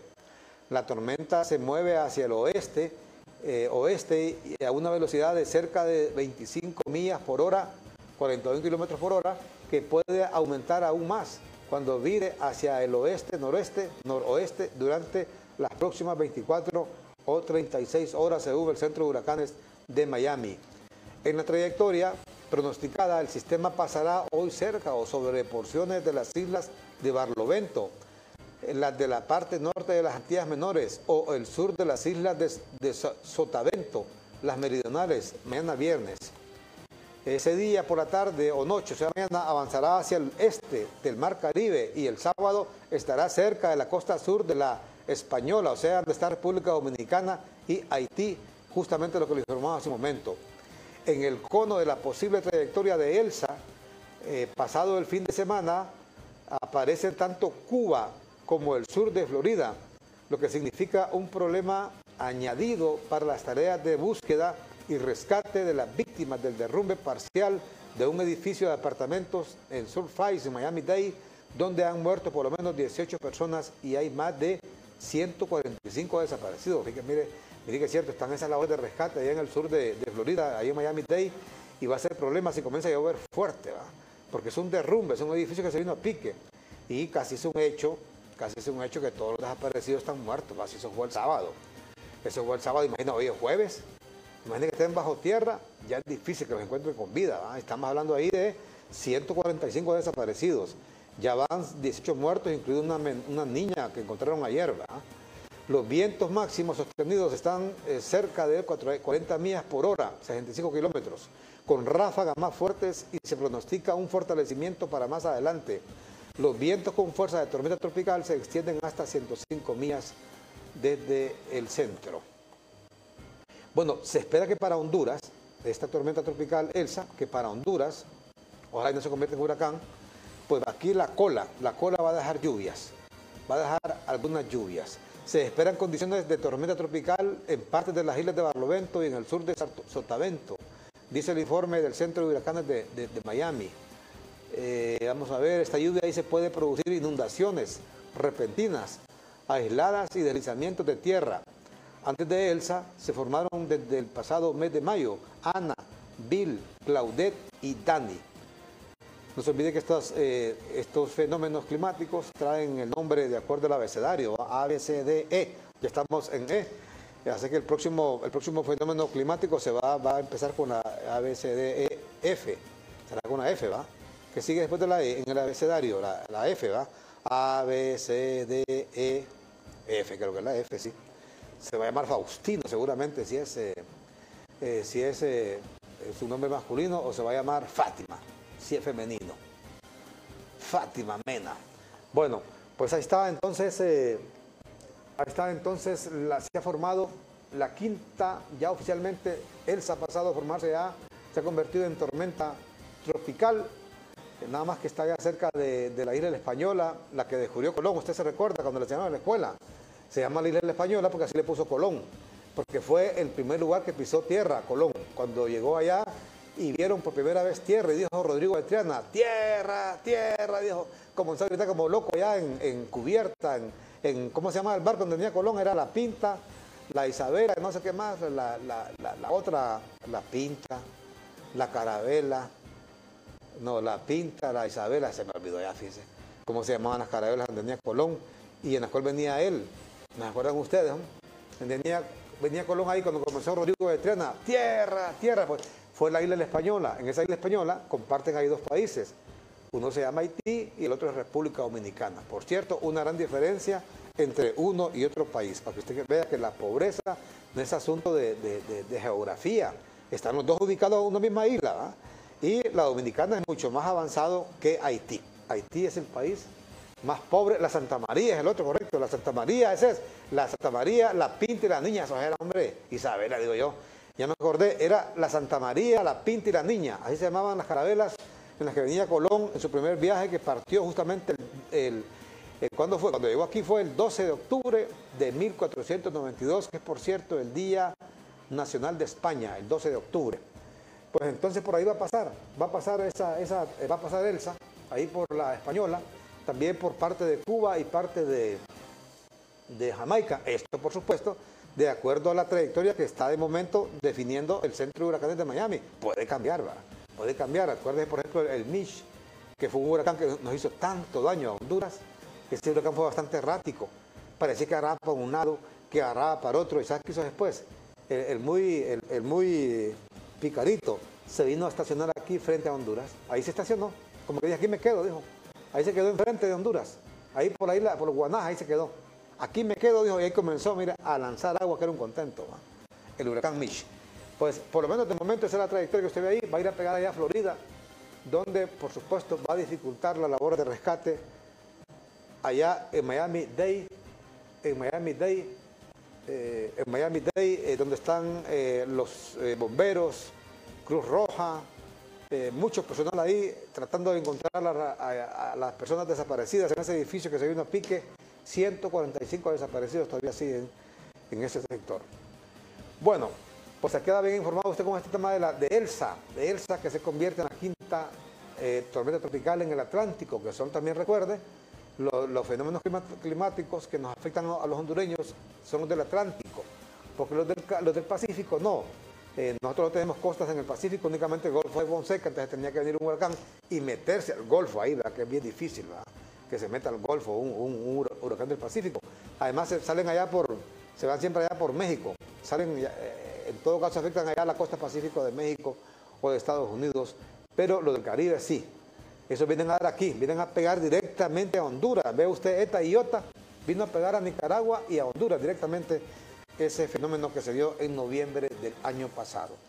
Bueno, eh, tenemos un informe ahí, compañeros. Eh, eh, vamos en este momento con nuestros compañeros Brian Hernández, que se encuentra ahí en el Seguro Social del, del barrio abajo, larga fila, lo que le decíamos temprano, el Estado le dice a usted, yo tengo que cobrar impuestos a ti, y con esos impuestos te voy a dar esto, te voy a dar lo otro, salud, educación, te voy a construir carreteras, aeropuertos, etcétera, etcétera, etcétera.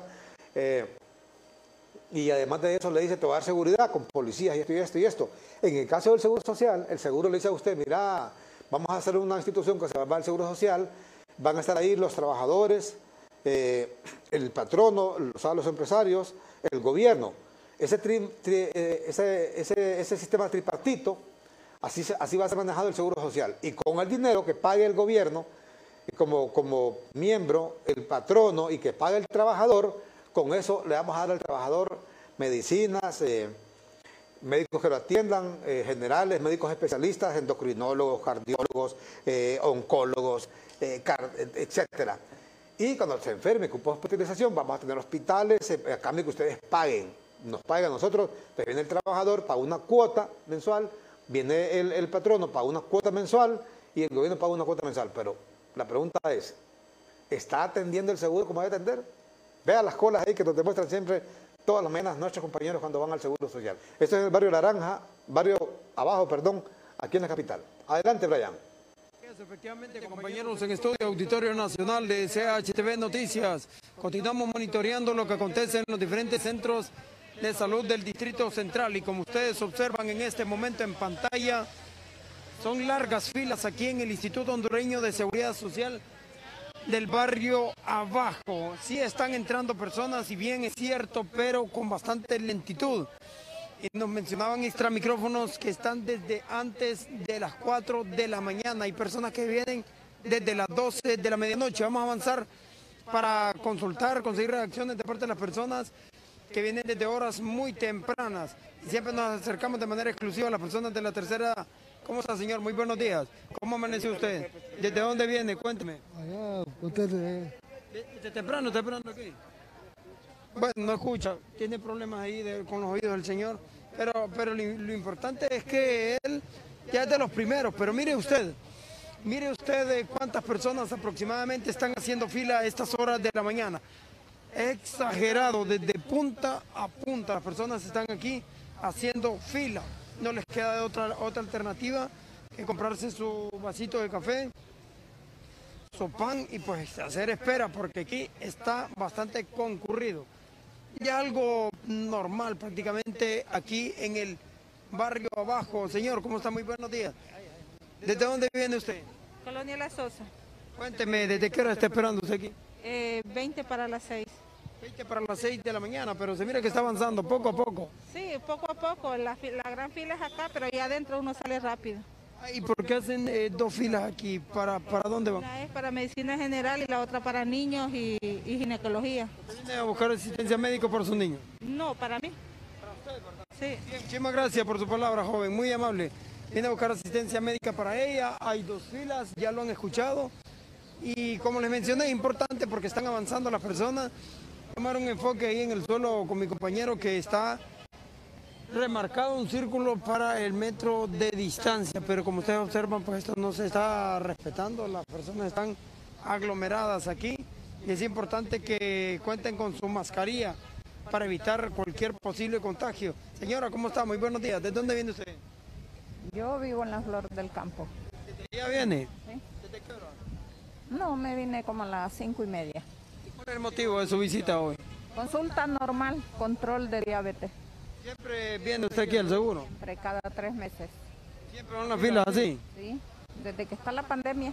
Hay que estar temprano. Hay que estar temprano. Muchísimas gracias. Hay que continuar con ese control. Muy amable. Vamos a ir observando cómo está la situación aquí en cuanto a las filas. Nos vamos a ir hasta el fondo. Aquí sí hay más gente que el centro de salud anterior. La mayor parte vienen a buscar consulta, otros traen a sus niños para, que, para ser atendidos. Y mire usted, mire usted, nos venimos al fondo para observar cómo está la situación, la concurrencia de personas a estas horas de la mañana en el Instituto Hondureño de Seguridad Social, repito, en el barrio abajo. Y mire cuántas personas vamos a seguir eh, tomando unas últimas reacciones antes de terminar este reporte, pero nos vamos a ir hasta el final de esta fila para ver cómo está la situación en este momento. Las personas nos puedan comentar cuál ha sido su, su experiencia al venir al Instituto Hondureño de Seguridad Social, porque si bien es cierto, hay personas que vienen de diferentes puntos, también de aquí de la, de la capital y del departamento de Francisco Morazán, porque en algunos municipios no cuentan con esa atención de vida que puede tener el Instituto Hondureño de Seguridad Social. Y que usted lo está observando en pantallas. ¿Cómo, er- ¿Cómo está señora? Muy buenos días. Usted es casi la última aquí. Así es, ¿De dónde viene? del Carrizal. Desde el Carrizal. ¿Y cuál es el motivo? ¿Cuál es la atención que anda buscando aquí? No, una consulta general. Consulta general. ¿Y qué, qué le parece la atención en el Seguro Social que el barrio? Pues casi no sé venir. No sabe venir. No, pero sí son muy buenas. Muy buenas. ¿Y acaba de venir o ya ratito? No, acabo de venir. Muchísimas gracias, esperamos que la atiendan. Muy amable. Bien, eh, compañeros, hemos concluido con esa reacción de esta persona pues, que viene desde la colonia El Carrizal y que según menciona, pues las atenciones son buenas, dice aquí en el Instituto Hondureño de Seguridad Social del barrio abajo. Hay muchas personas que se sienten inconformes y ellos mencionan que esta situación tiene que cambiar esto para una mejor atención médica. Continuamos monitoreando los centros hospitalarios del Distrito Central. Retornamos al control de CHTV Noticias. Brian Hernández. Muchas gracias a Brian Hernández con este reporte directamente desde el barrio abajo. Ve usted, mire, puro mercado, parece ahí, mire, doble fila, cantidad de gente ahí en ese sector. Y por eso le decíamos, si está cumpliendo el seguro, está cumpliendo los trabajadores, a los empresarios o microempresarios que tienen trabajadores afiliados al seguro y el mismo gobierno, si le está cumpliendo el seguro social. Hay una junta interventora o hay un director siempre. O sea, depende, hablamos del seguro como institución, si le cumple o no. Eh, que cuando le dijo a la gente, mire, vamos a formar una institución que se va a Seguro Social, ¿verdad? Y ustedes van a pagarme una cuota de su salario a los trabajadores, eh, una cuota a los empresarios y otra cuota al gobierno, y con eso yo les voy a dar a ustedes salud, a todos los que estén afiliados ahí. ¿Ves el relajo que hay? Relajo y medio. Y le aseguro, usted va al seguro, tiene un problema, por ejemplo, de, gastritis, un problema serio de su estómago, le van a dar cita con un gastroenterólogo dentro de seis meses dentro de tres meses y a veces hasta dentro de un año. Va de un problema, tiene un problema del corazón usted, eh, un problema de hipertensión, un problema de cardiopatía, un problema de, en el miocardio, lo que sea, que tenga que ver con su sistema cardiovascular, para que le den cita con un cardiólogo, ya sabe, ¿verdad? Entonces la pregunta es, ¿está funcionando o no está funcionando?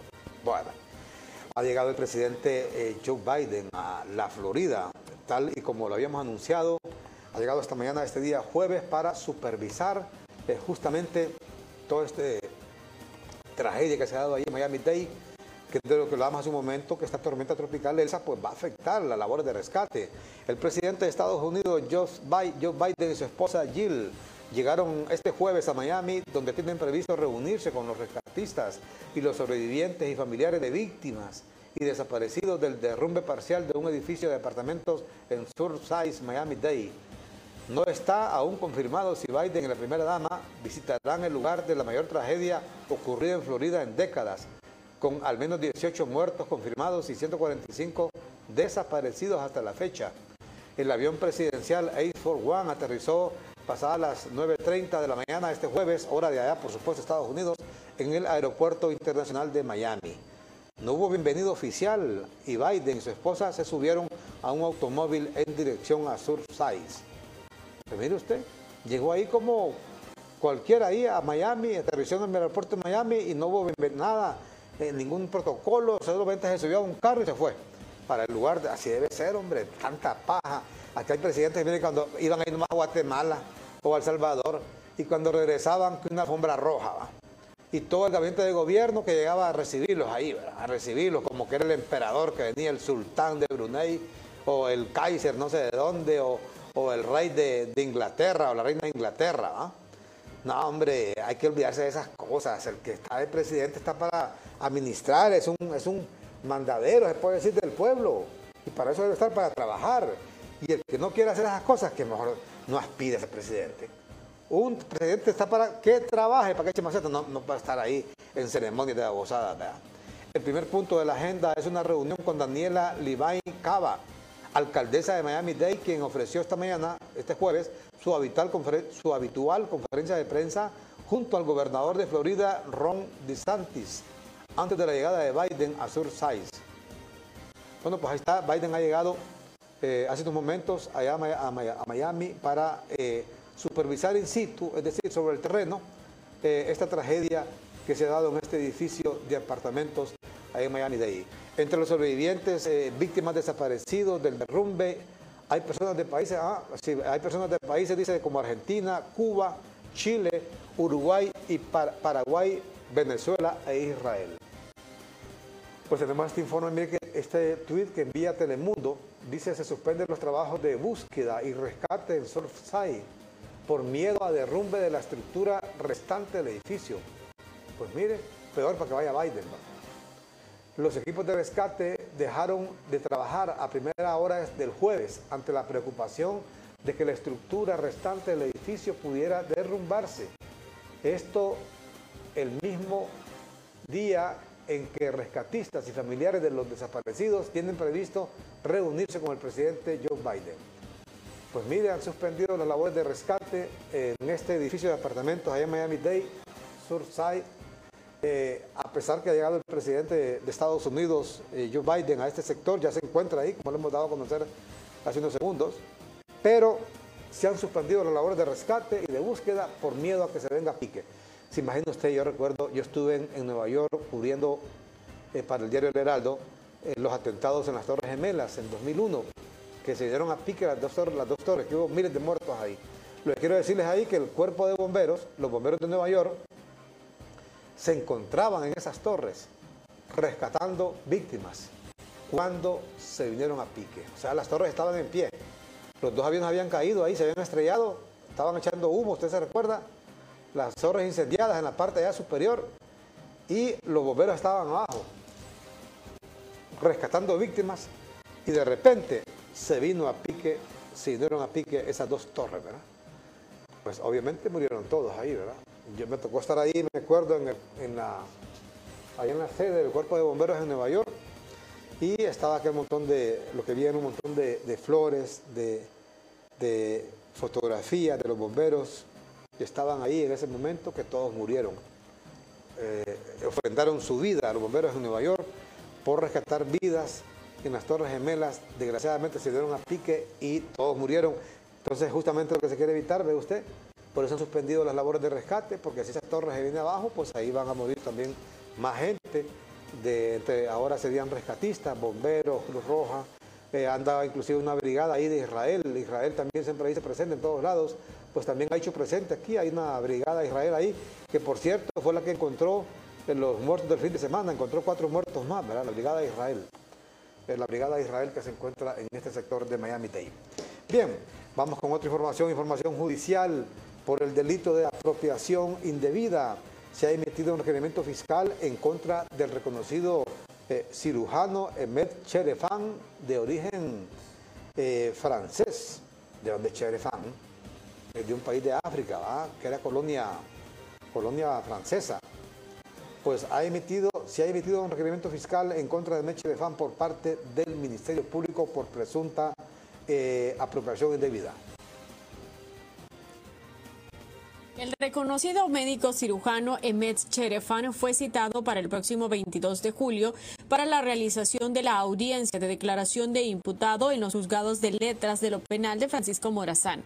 La información fue confirmada a través de la portavoz de este juzgado capitalino.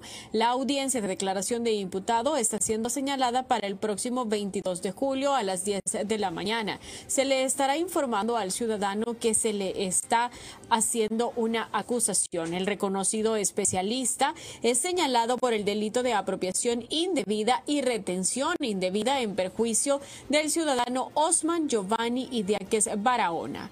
Se detalló en cuanto a esta acusación que en 2012 invitó a un grupo de inversionistas para que participaran en una sociedad y formaran un centro hospitalario denominado Hospital 504. Señaló que en 2017 el ofendido solicitó al médico la devolución del dinero en vista que el proyecto no avanzó. Debido a que éste no le entregó el dinero, el ciudadano formalizó la acusación en los juzgados capitalinos, por lo que será el próximo 22 de julio que el doctor deberá responder sobre 150 mil dólares que le fueron entregados.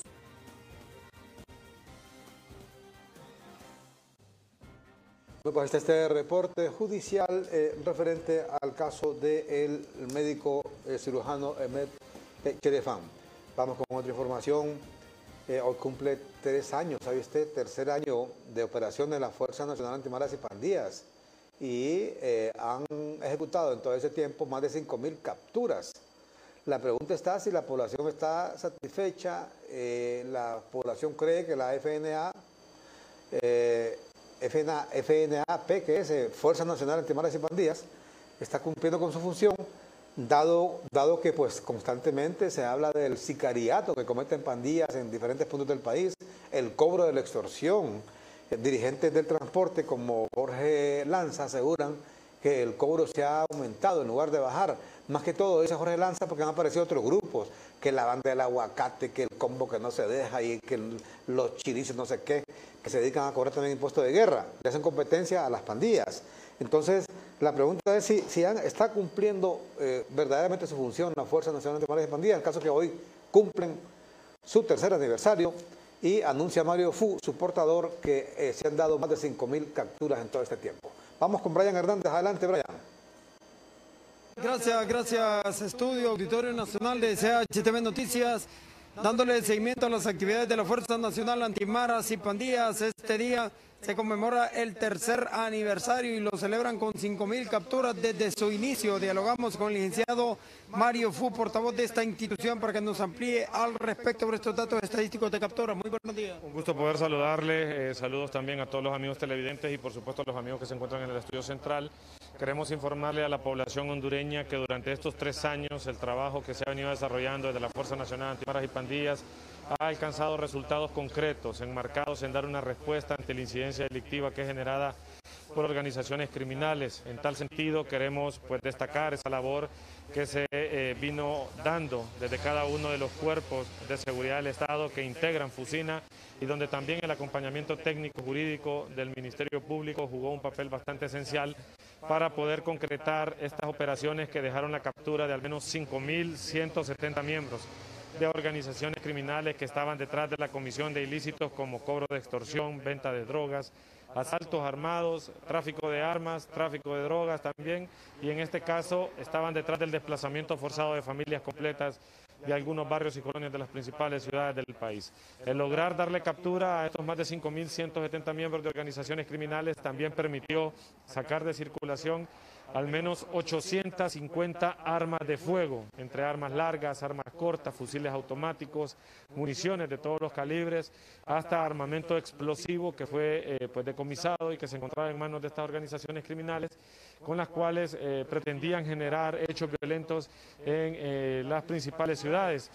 Con este decomiso de estas armas y poder sacarlas de circulación, se dio un aporte bastante significativo al tema de la reducción de los homicidios en el país es oportuno también mencionar que durante estos tres años se, afinó la estrategia para tratar de ser más incisivos en el tema de quitarle los recursos ilícitos que ellos obtenían producto de sus actividades criminales con ello hoy por hoy podemos hablar que de su creación en 2018 a la fecha, la Fuerza Nacional Antimaras y Pandillas ha evitado que llegue a manos de organizaciones criminales recursos ilícitos que superan los 400 millones de lempiras. Esto que eh, se basa en los renglones de venta de drogas, eh, extorsión y por supuesto otro tipo de actividades conexas con las cuales ellos pues pretendían agenciarse estos recursos y seguir fortaleciendo su accionar delictivo en todo el país. Con estos resultados la Fuerza Nacional Antimaras y Pandillas únicamente ha dicho presente ante eh, pues esa necesidad de mejorar las condiciones de seguridad de todos los hondureños y que por supuesto el compromiso continúa siendo fortalecer el accionar eh, investigativo y de inteligencia para seguir dando una respuesta. Mario, cierro con esta interrogante. En el marco de este tercer aniversario, estas 5.000 capturas, ¿cuál es la más trascendental o, la captura de mayor impacto que reporta la Fuerza Nacional de Maripandé? Bien, eh, no le podría dar una eh, con exactitud, le puedo decir que durante estos tres años se ha logrado eh, pues capturar al menos 30 cabecillas, coordinadores de actividades criminales de estas organizaciones a nivel nacional. Se han logrado asestar duros golpes en contra de la criminalidad organizada al decomisarles fuertes cantidades de droga. Recordemos la operación desarrollada hace algunos días en un sector residencial de San Pedro Sula, donde se decomisó droga valorada en más de 100 millones de lempiras y que se encontraba en manos de una eh, organización criminal con nexos transnacionales y que no descartamos que tengan eh, pues, como destino el traslado de esta droga hacia los países del norte. Bien, son declaraciones puntuales del licenciado Mario Fu, portavoz de la Fuerza Nacional Antimaras y Pandillas en el marco de su tercer aniversario. Ya se contabiliza 5.000 capturas ya reportadas de esta fuerza. Con este reporte el control principal de CHTV Noticias en Cabra de Jesús Sánchez. Brian Hernández. Pues está este reporte referente a este tercer aniversario que cumple la Fuerza Nacional Antimaras y Pandillas. Continúa en comunicado el acceso, el paso hacia la aduana del POI. ayer transmitíamos justamente con nuestros corresponsales la situación que se está viviendo. Ve usted qué terrible. Eh, llueve 20 minutos, llueve media hora. Mire cómo están esos ríos. Eh, se desbordan rápidamente con una lluvia de 15, 20 minutos. Mire, esto ha ocurrido justamente ahí con el desborde del río Marchala. Marchala, que ya sabe usted, en una ocasión ese río causó un estrago en ese sector de Cotepeque, ya en el año creo que fue 1920, 28, por ahí, que desapareció literalmente un pueblo. Es el que ahora se llama Nueva Ocotepeque, porque tuvieron que, reinstalarlo en otro lado, porque solamente quedó una iglesia pequeña ahí en pie. Ese río Marchala hace estrago. Mire usted cómo los niños cruzan ahí y los adultos por ese sector, porque eh, llueve un rato y se desborda. Así fue también ahí en el Valle de Sula en el sector del Progreso también se desbordó el río Ulúa en un ratito que llovió. Eh, hay que construir, es urgente, por eso construir esas represas aguas arriba.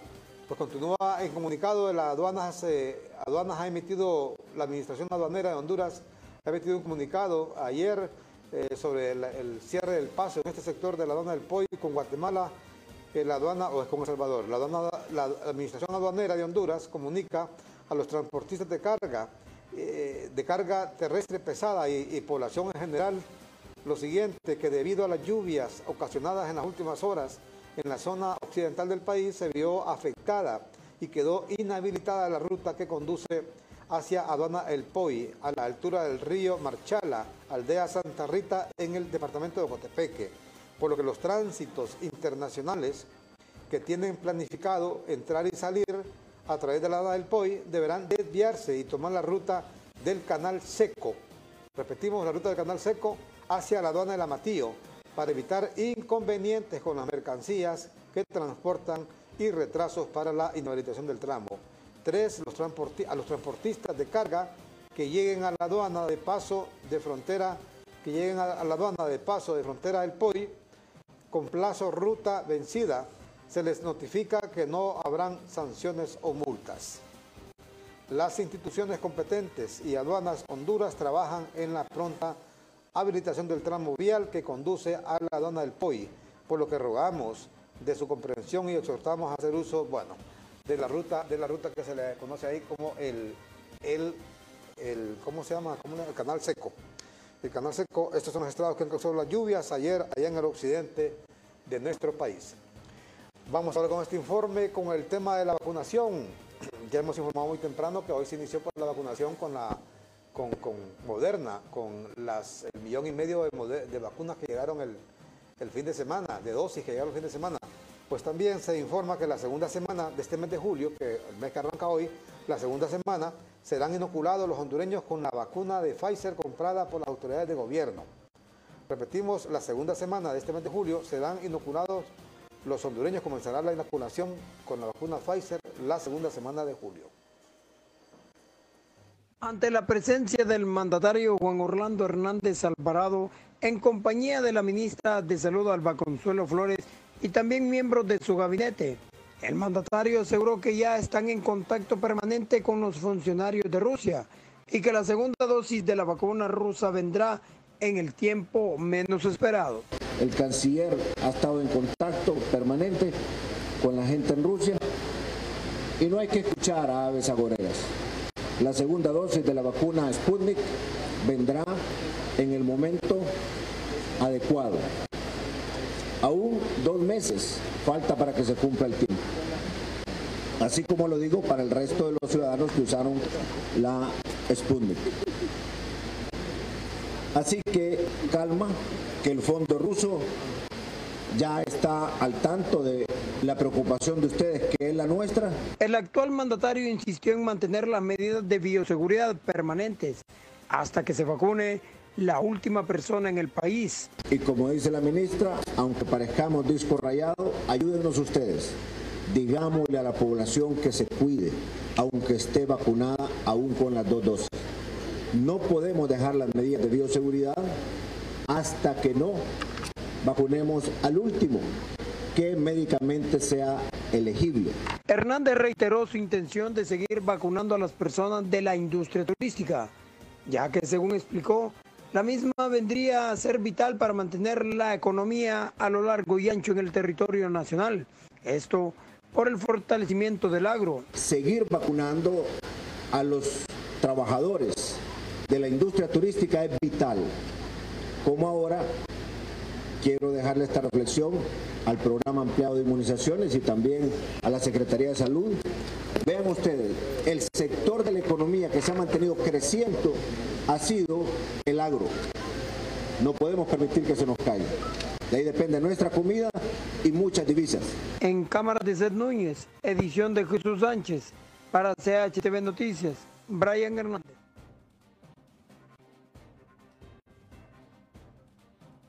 Informe, ve usted el arribo de las primeras 59.670 vacunas de la Pfizer, de un total de 4.4 millones de vacunas que eh, adquirió el eh, gobierno. Son las eh, vacunas que ha comprado el gobierno.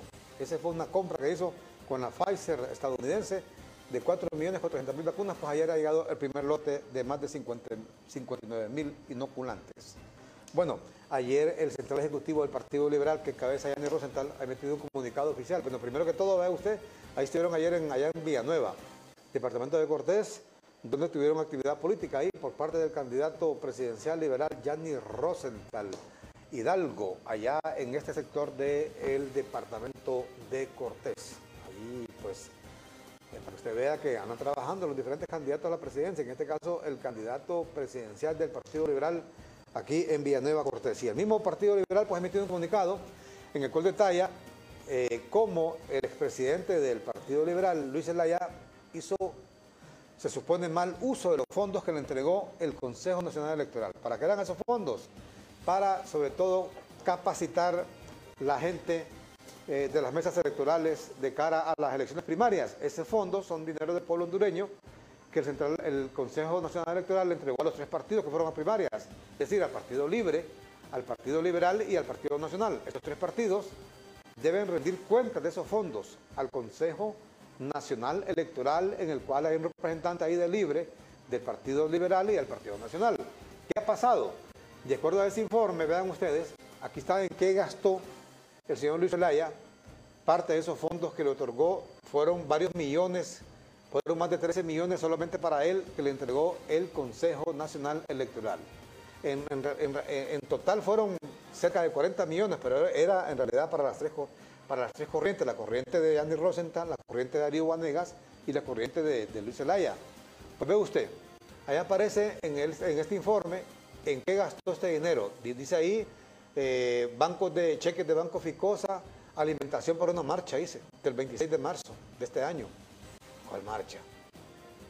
Ah, mire, en Vigo, mire, comprando hamburguesas de...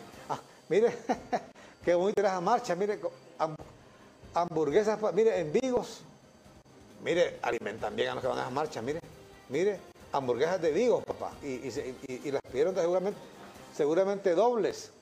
Mire cuándo fue, 26 de marzo de este año, hamburguesas de Vigos eh, dobles, con doble queso y doble, doble cebolla y toda usada para la marcha. Mire usted, ¿cuánto gastaron ahí solo en hamburguesas? 62.500 lempiras, joder. Así cuida el dinero del pueblo Luis Zelaya, mire.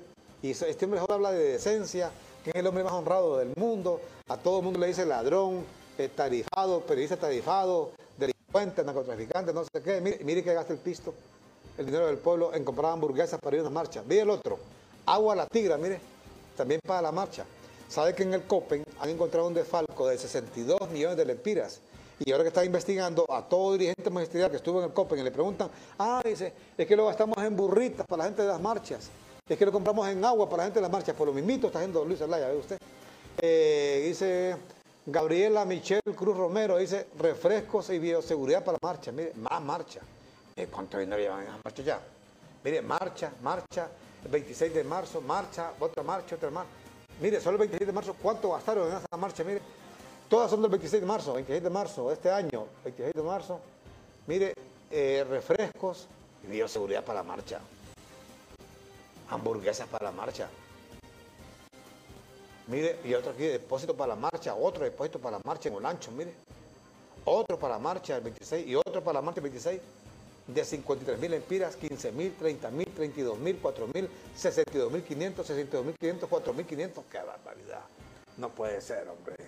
¿Cuánto le costó esa marcha en todos los hondureños? Porque ese dinero, señor Isabel, que le dieron a usted, el CNE no es dinero de Richie Mocada, no es dinero de Kelvin Aguirre, no es dinero de, ¿cómo se llama la otra? Ana Paola Hall. Es dinero de nosotros, los hondureños, de nosotros los, los, los que pagamos impuestos. Mire más abajo. Montaje de evento. 36.408 lempiras. Qué evento, imagínese usted. Y era para capacitación.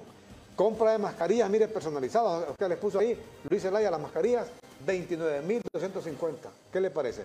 Pues en eso ha gastado eh, parte del dinero que le dio el CNE, el señor Luis Zelaya, el hombre más pulcro, más honrado, más honesto de todo el universo, jodido. Se gastó en hamburguesas el pisto del CNE. Se gastó en hamburguesas el billete del CNE, en mascarillas y ya sabe usted. Ahí está bien claro el informe que se ha emitido. Ahí están los cheques ahí, ahí no hay ninguna, ahí no hay para dónde, mire. Ahí están los cheques firmados por él y, todo, y, y la demás gente de su central ejecutivo. Ahí no hay para dónde, están los cheques firmados y depositados, mire. ¿Qué más aparece ahí? Pancartas y banner, imagínense. Depósito, ¿para qué es ese depósito para partido? No, qué barbaridad. Estamos jodidos todos ustedes. Bueno, pues, vamos ahora. Estamos correctamente en vivo a las 9 con 14 minutos, con 26 segundos. Ya en la parte final, ya para el cierre, mostramos, ve usted, solamente este tweet que envió el presidente Hernández, donde se deja ya sin valor el leñazo, leñazo de honrón que aplicó la CRE. A quien nadie le cree, esto de la CRE debería estar preso. va. Yo creo que, que- Juan Orlando Hernández debería destituir esto de la CRE, hombre. Destituirlos hoy mismo. Pegarle una patada, ya lo dijimos, y mandarlos al carajo. Y mandar a cerrar esa CRE al Congreso, que no sirve para nada. Eso no sirve. Imagina usted, así como está, también como está la situación. Y recetan, recetan un aumento de más del 9% anoche. Podrá usted creer. Esos deberían de fusilarlos a esos tres de la CRE. Rateros, sinvergüenzas, come cuando hay, saltatapias, roba gallinas. No, hombre, no puede ser, no puede ser. Pues el tuit que mandó el presidente Hernández, donde dice que el gobierno rechaza el aumento a la tarifa de energía autorizado por la CRE es insensible, dice ese aumento, y bueno, ha quedado ya, le damos la noticia sin valor, sin ningún valor, pero a mi juicio deberían despedir a esos insensatos, a esos inconsecuentes, imberbes, tales por cuales de la cree. Bueno, concluimos nuestra emisión de hoy. Ve ahora con este culebrón de Britney Spears, la famosa cantante estadounidense. Continúa pues ese eh, culebrón, diríamos, eh, de Britney Spears y su padre. Eh, ve usted, ya se ve viejita Britney, ¿verdad? Ya se ve viejita Britney y creo que no tiene ni 30, no, que viejita se mira. Y solamente tiene 39 años Britney. 39 años y ya se ve viejita. ¿Qué tal cuando compra 40?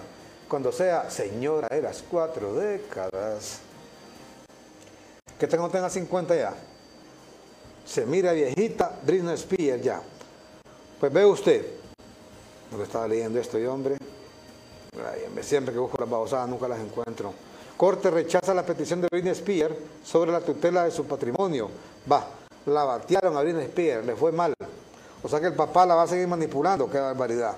Un juez estadounidense negó ayer la solicitud de la estrella del pop Britney Spears de sacar a su padre Jimmy Spears del control de partes de su tutela, según un informe de medios estadounidenses. La Corte Superior de Los Ángeles falló sobre una solicitud presentada por el abogado de Spears eh, para que una firma de administración controle sus asuntos financieros y destituya a su padre. La solicitud de suspender a James P. Spear inmediatamente después del nombramiento de Bessner eh, Trust Company of California como único administrador del patrimonio se niega, se niega, dijo la Corte. Pues mire usted, han bateado a Britney Spears ante su petición de sacar a su padre eh, como su tutor. O sea que el papá de Britney va a seguir eh, administrándole sus bienes, va a seguir siendo su tutor, sigue con la tutela a pesar de su férrea posición, porque ya esta mujer va a cumplir 40 años, imagínense, la siguen manejando como fuera una niña, como que fuera una niñita, le manejan todo, el billetillo y todo, no la dejan ni que tenga, la vez pasada quería Britney Spears, dice, eh, quiere casarse con su novio, no la dejan. También le tienen prohibido hasta usar anticonceptivos, imagínese usted. No se puede llegar a esos extremos, hombre. Pobrecita la Britney, ¿va? ya está viejita ahí, pero bueno.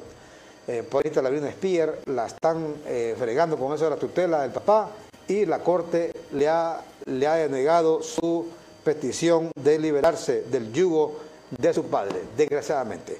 Concluimos nuestra emisión de esta manera. Continúe con nosotros. Segundos momentos vendrá Celeste Andino, la periodista Celeste Andino, con su eh, programa en cuestión de minutos y a las 11.30 viene el periodista Adalid Hernández en su noticiero meridiano CHTV. Buenos días.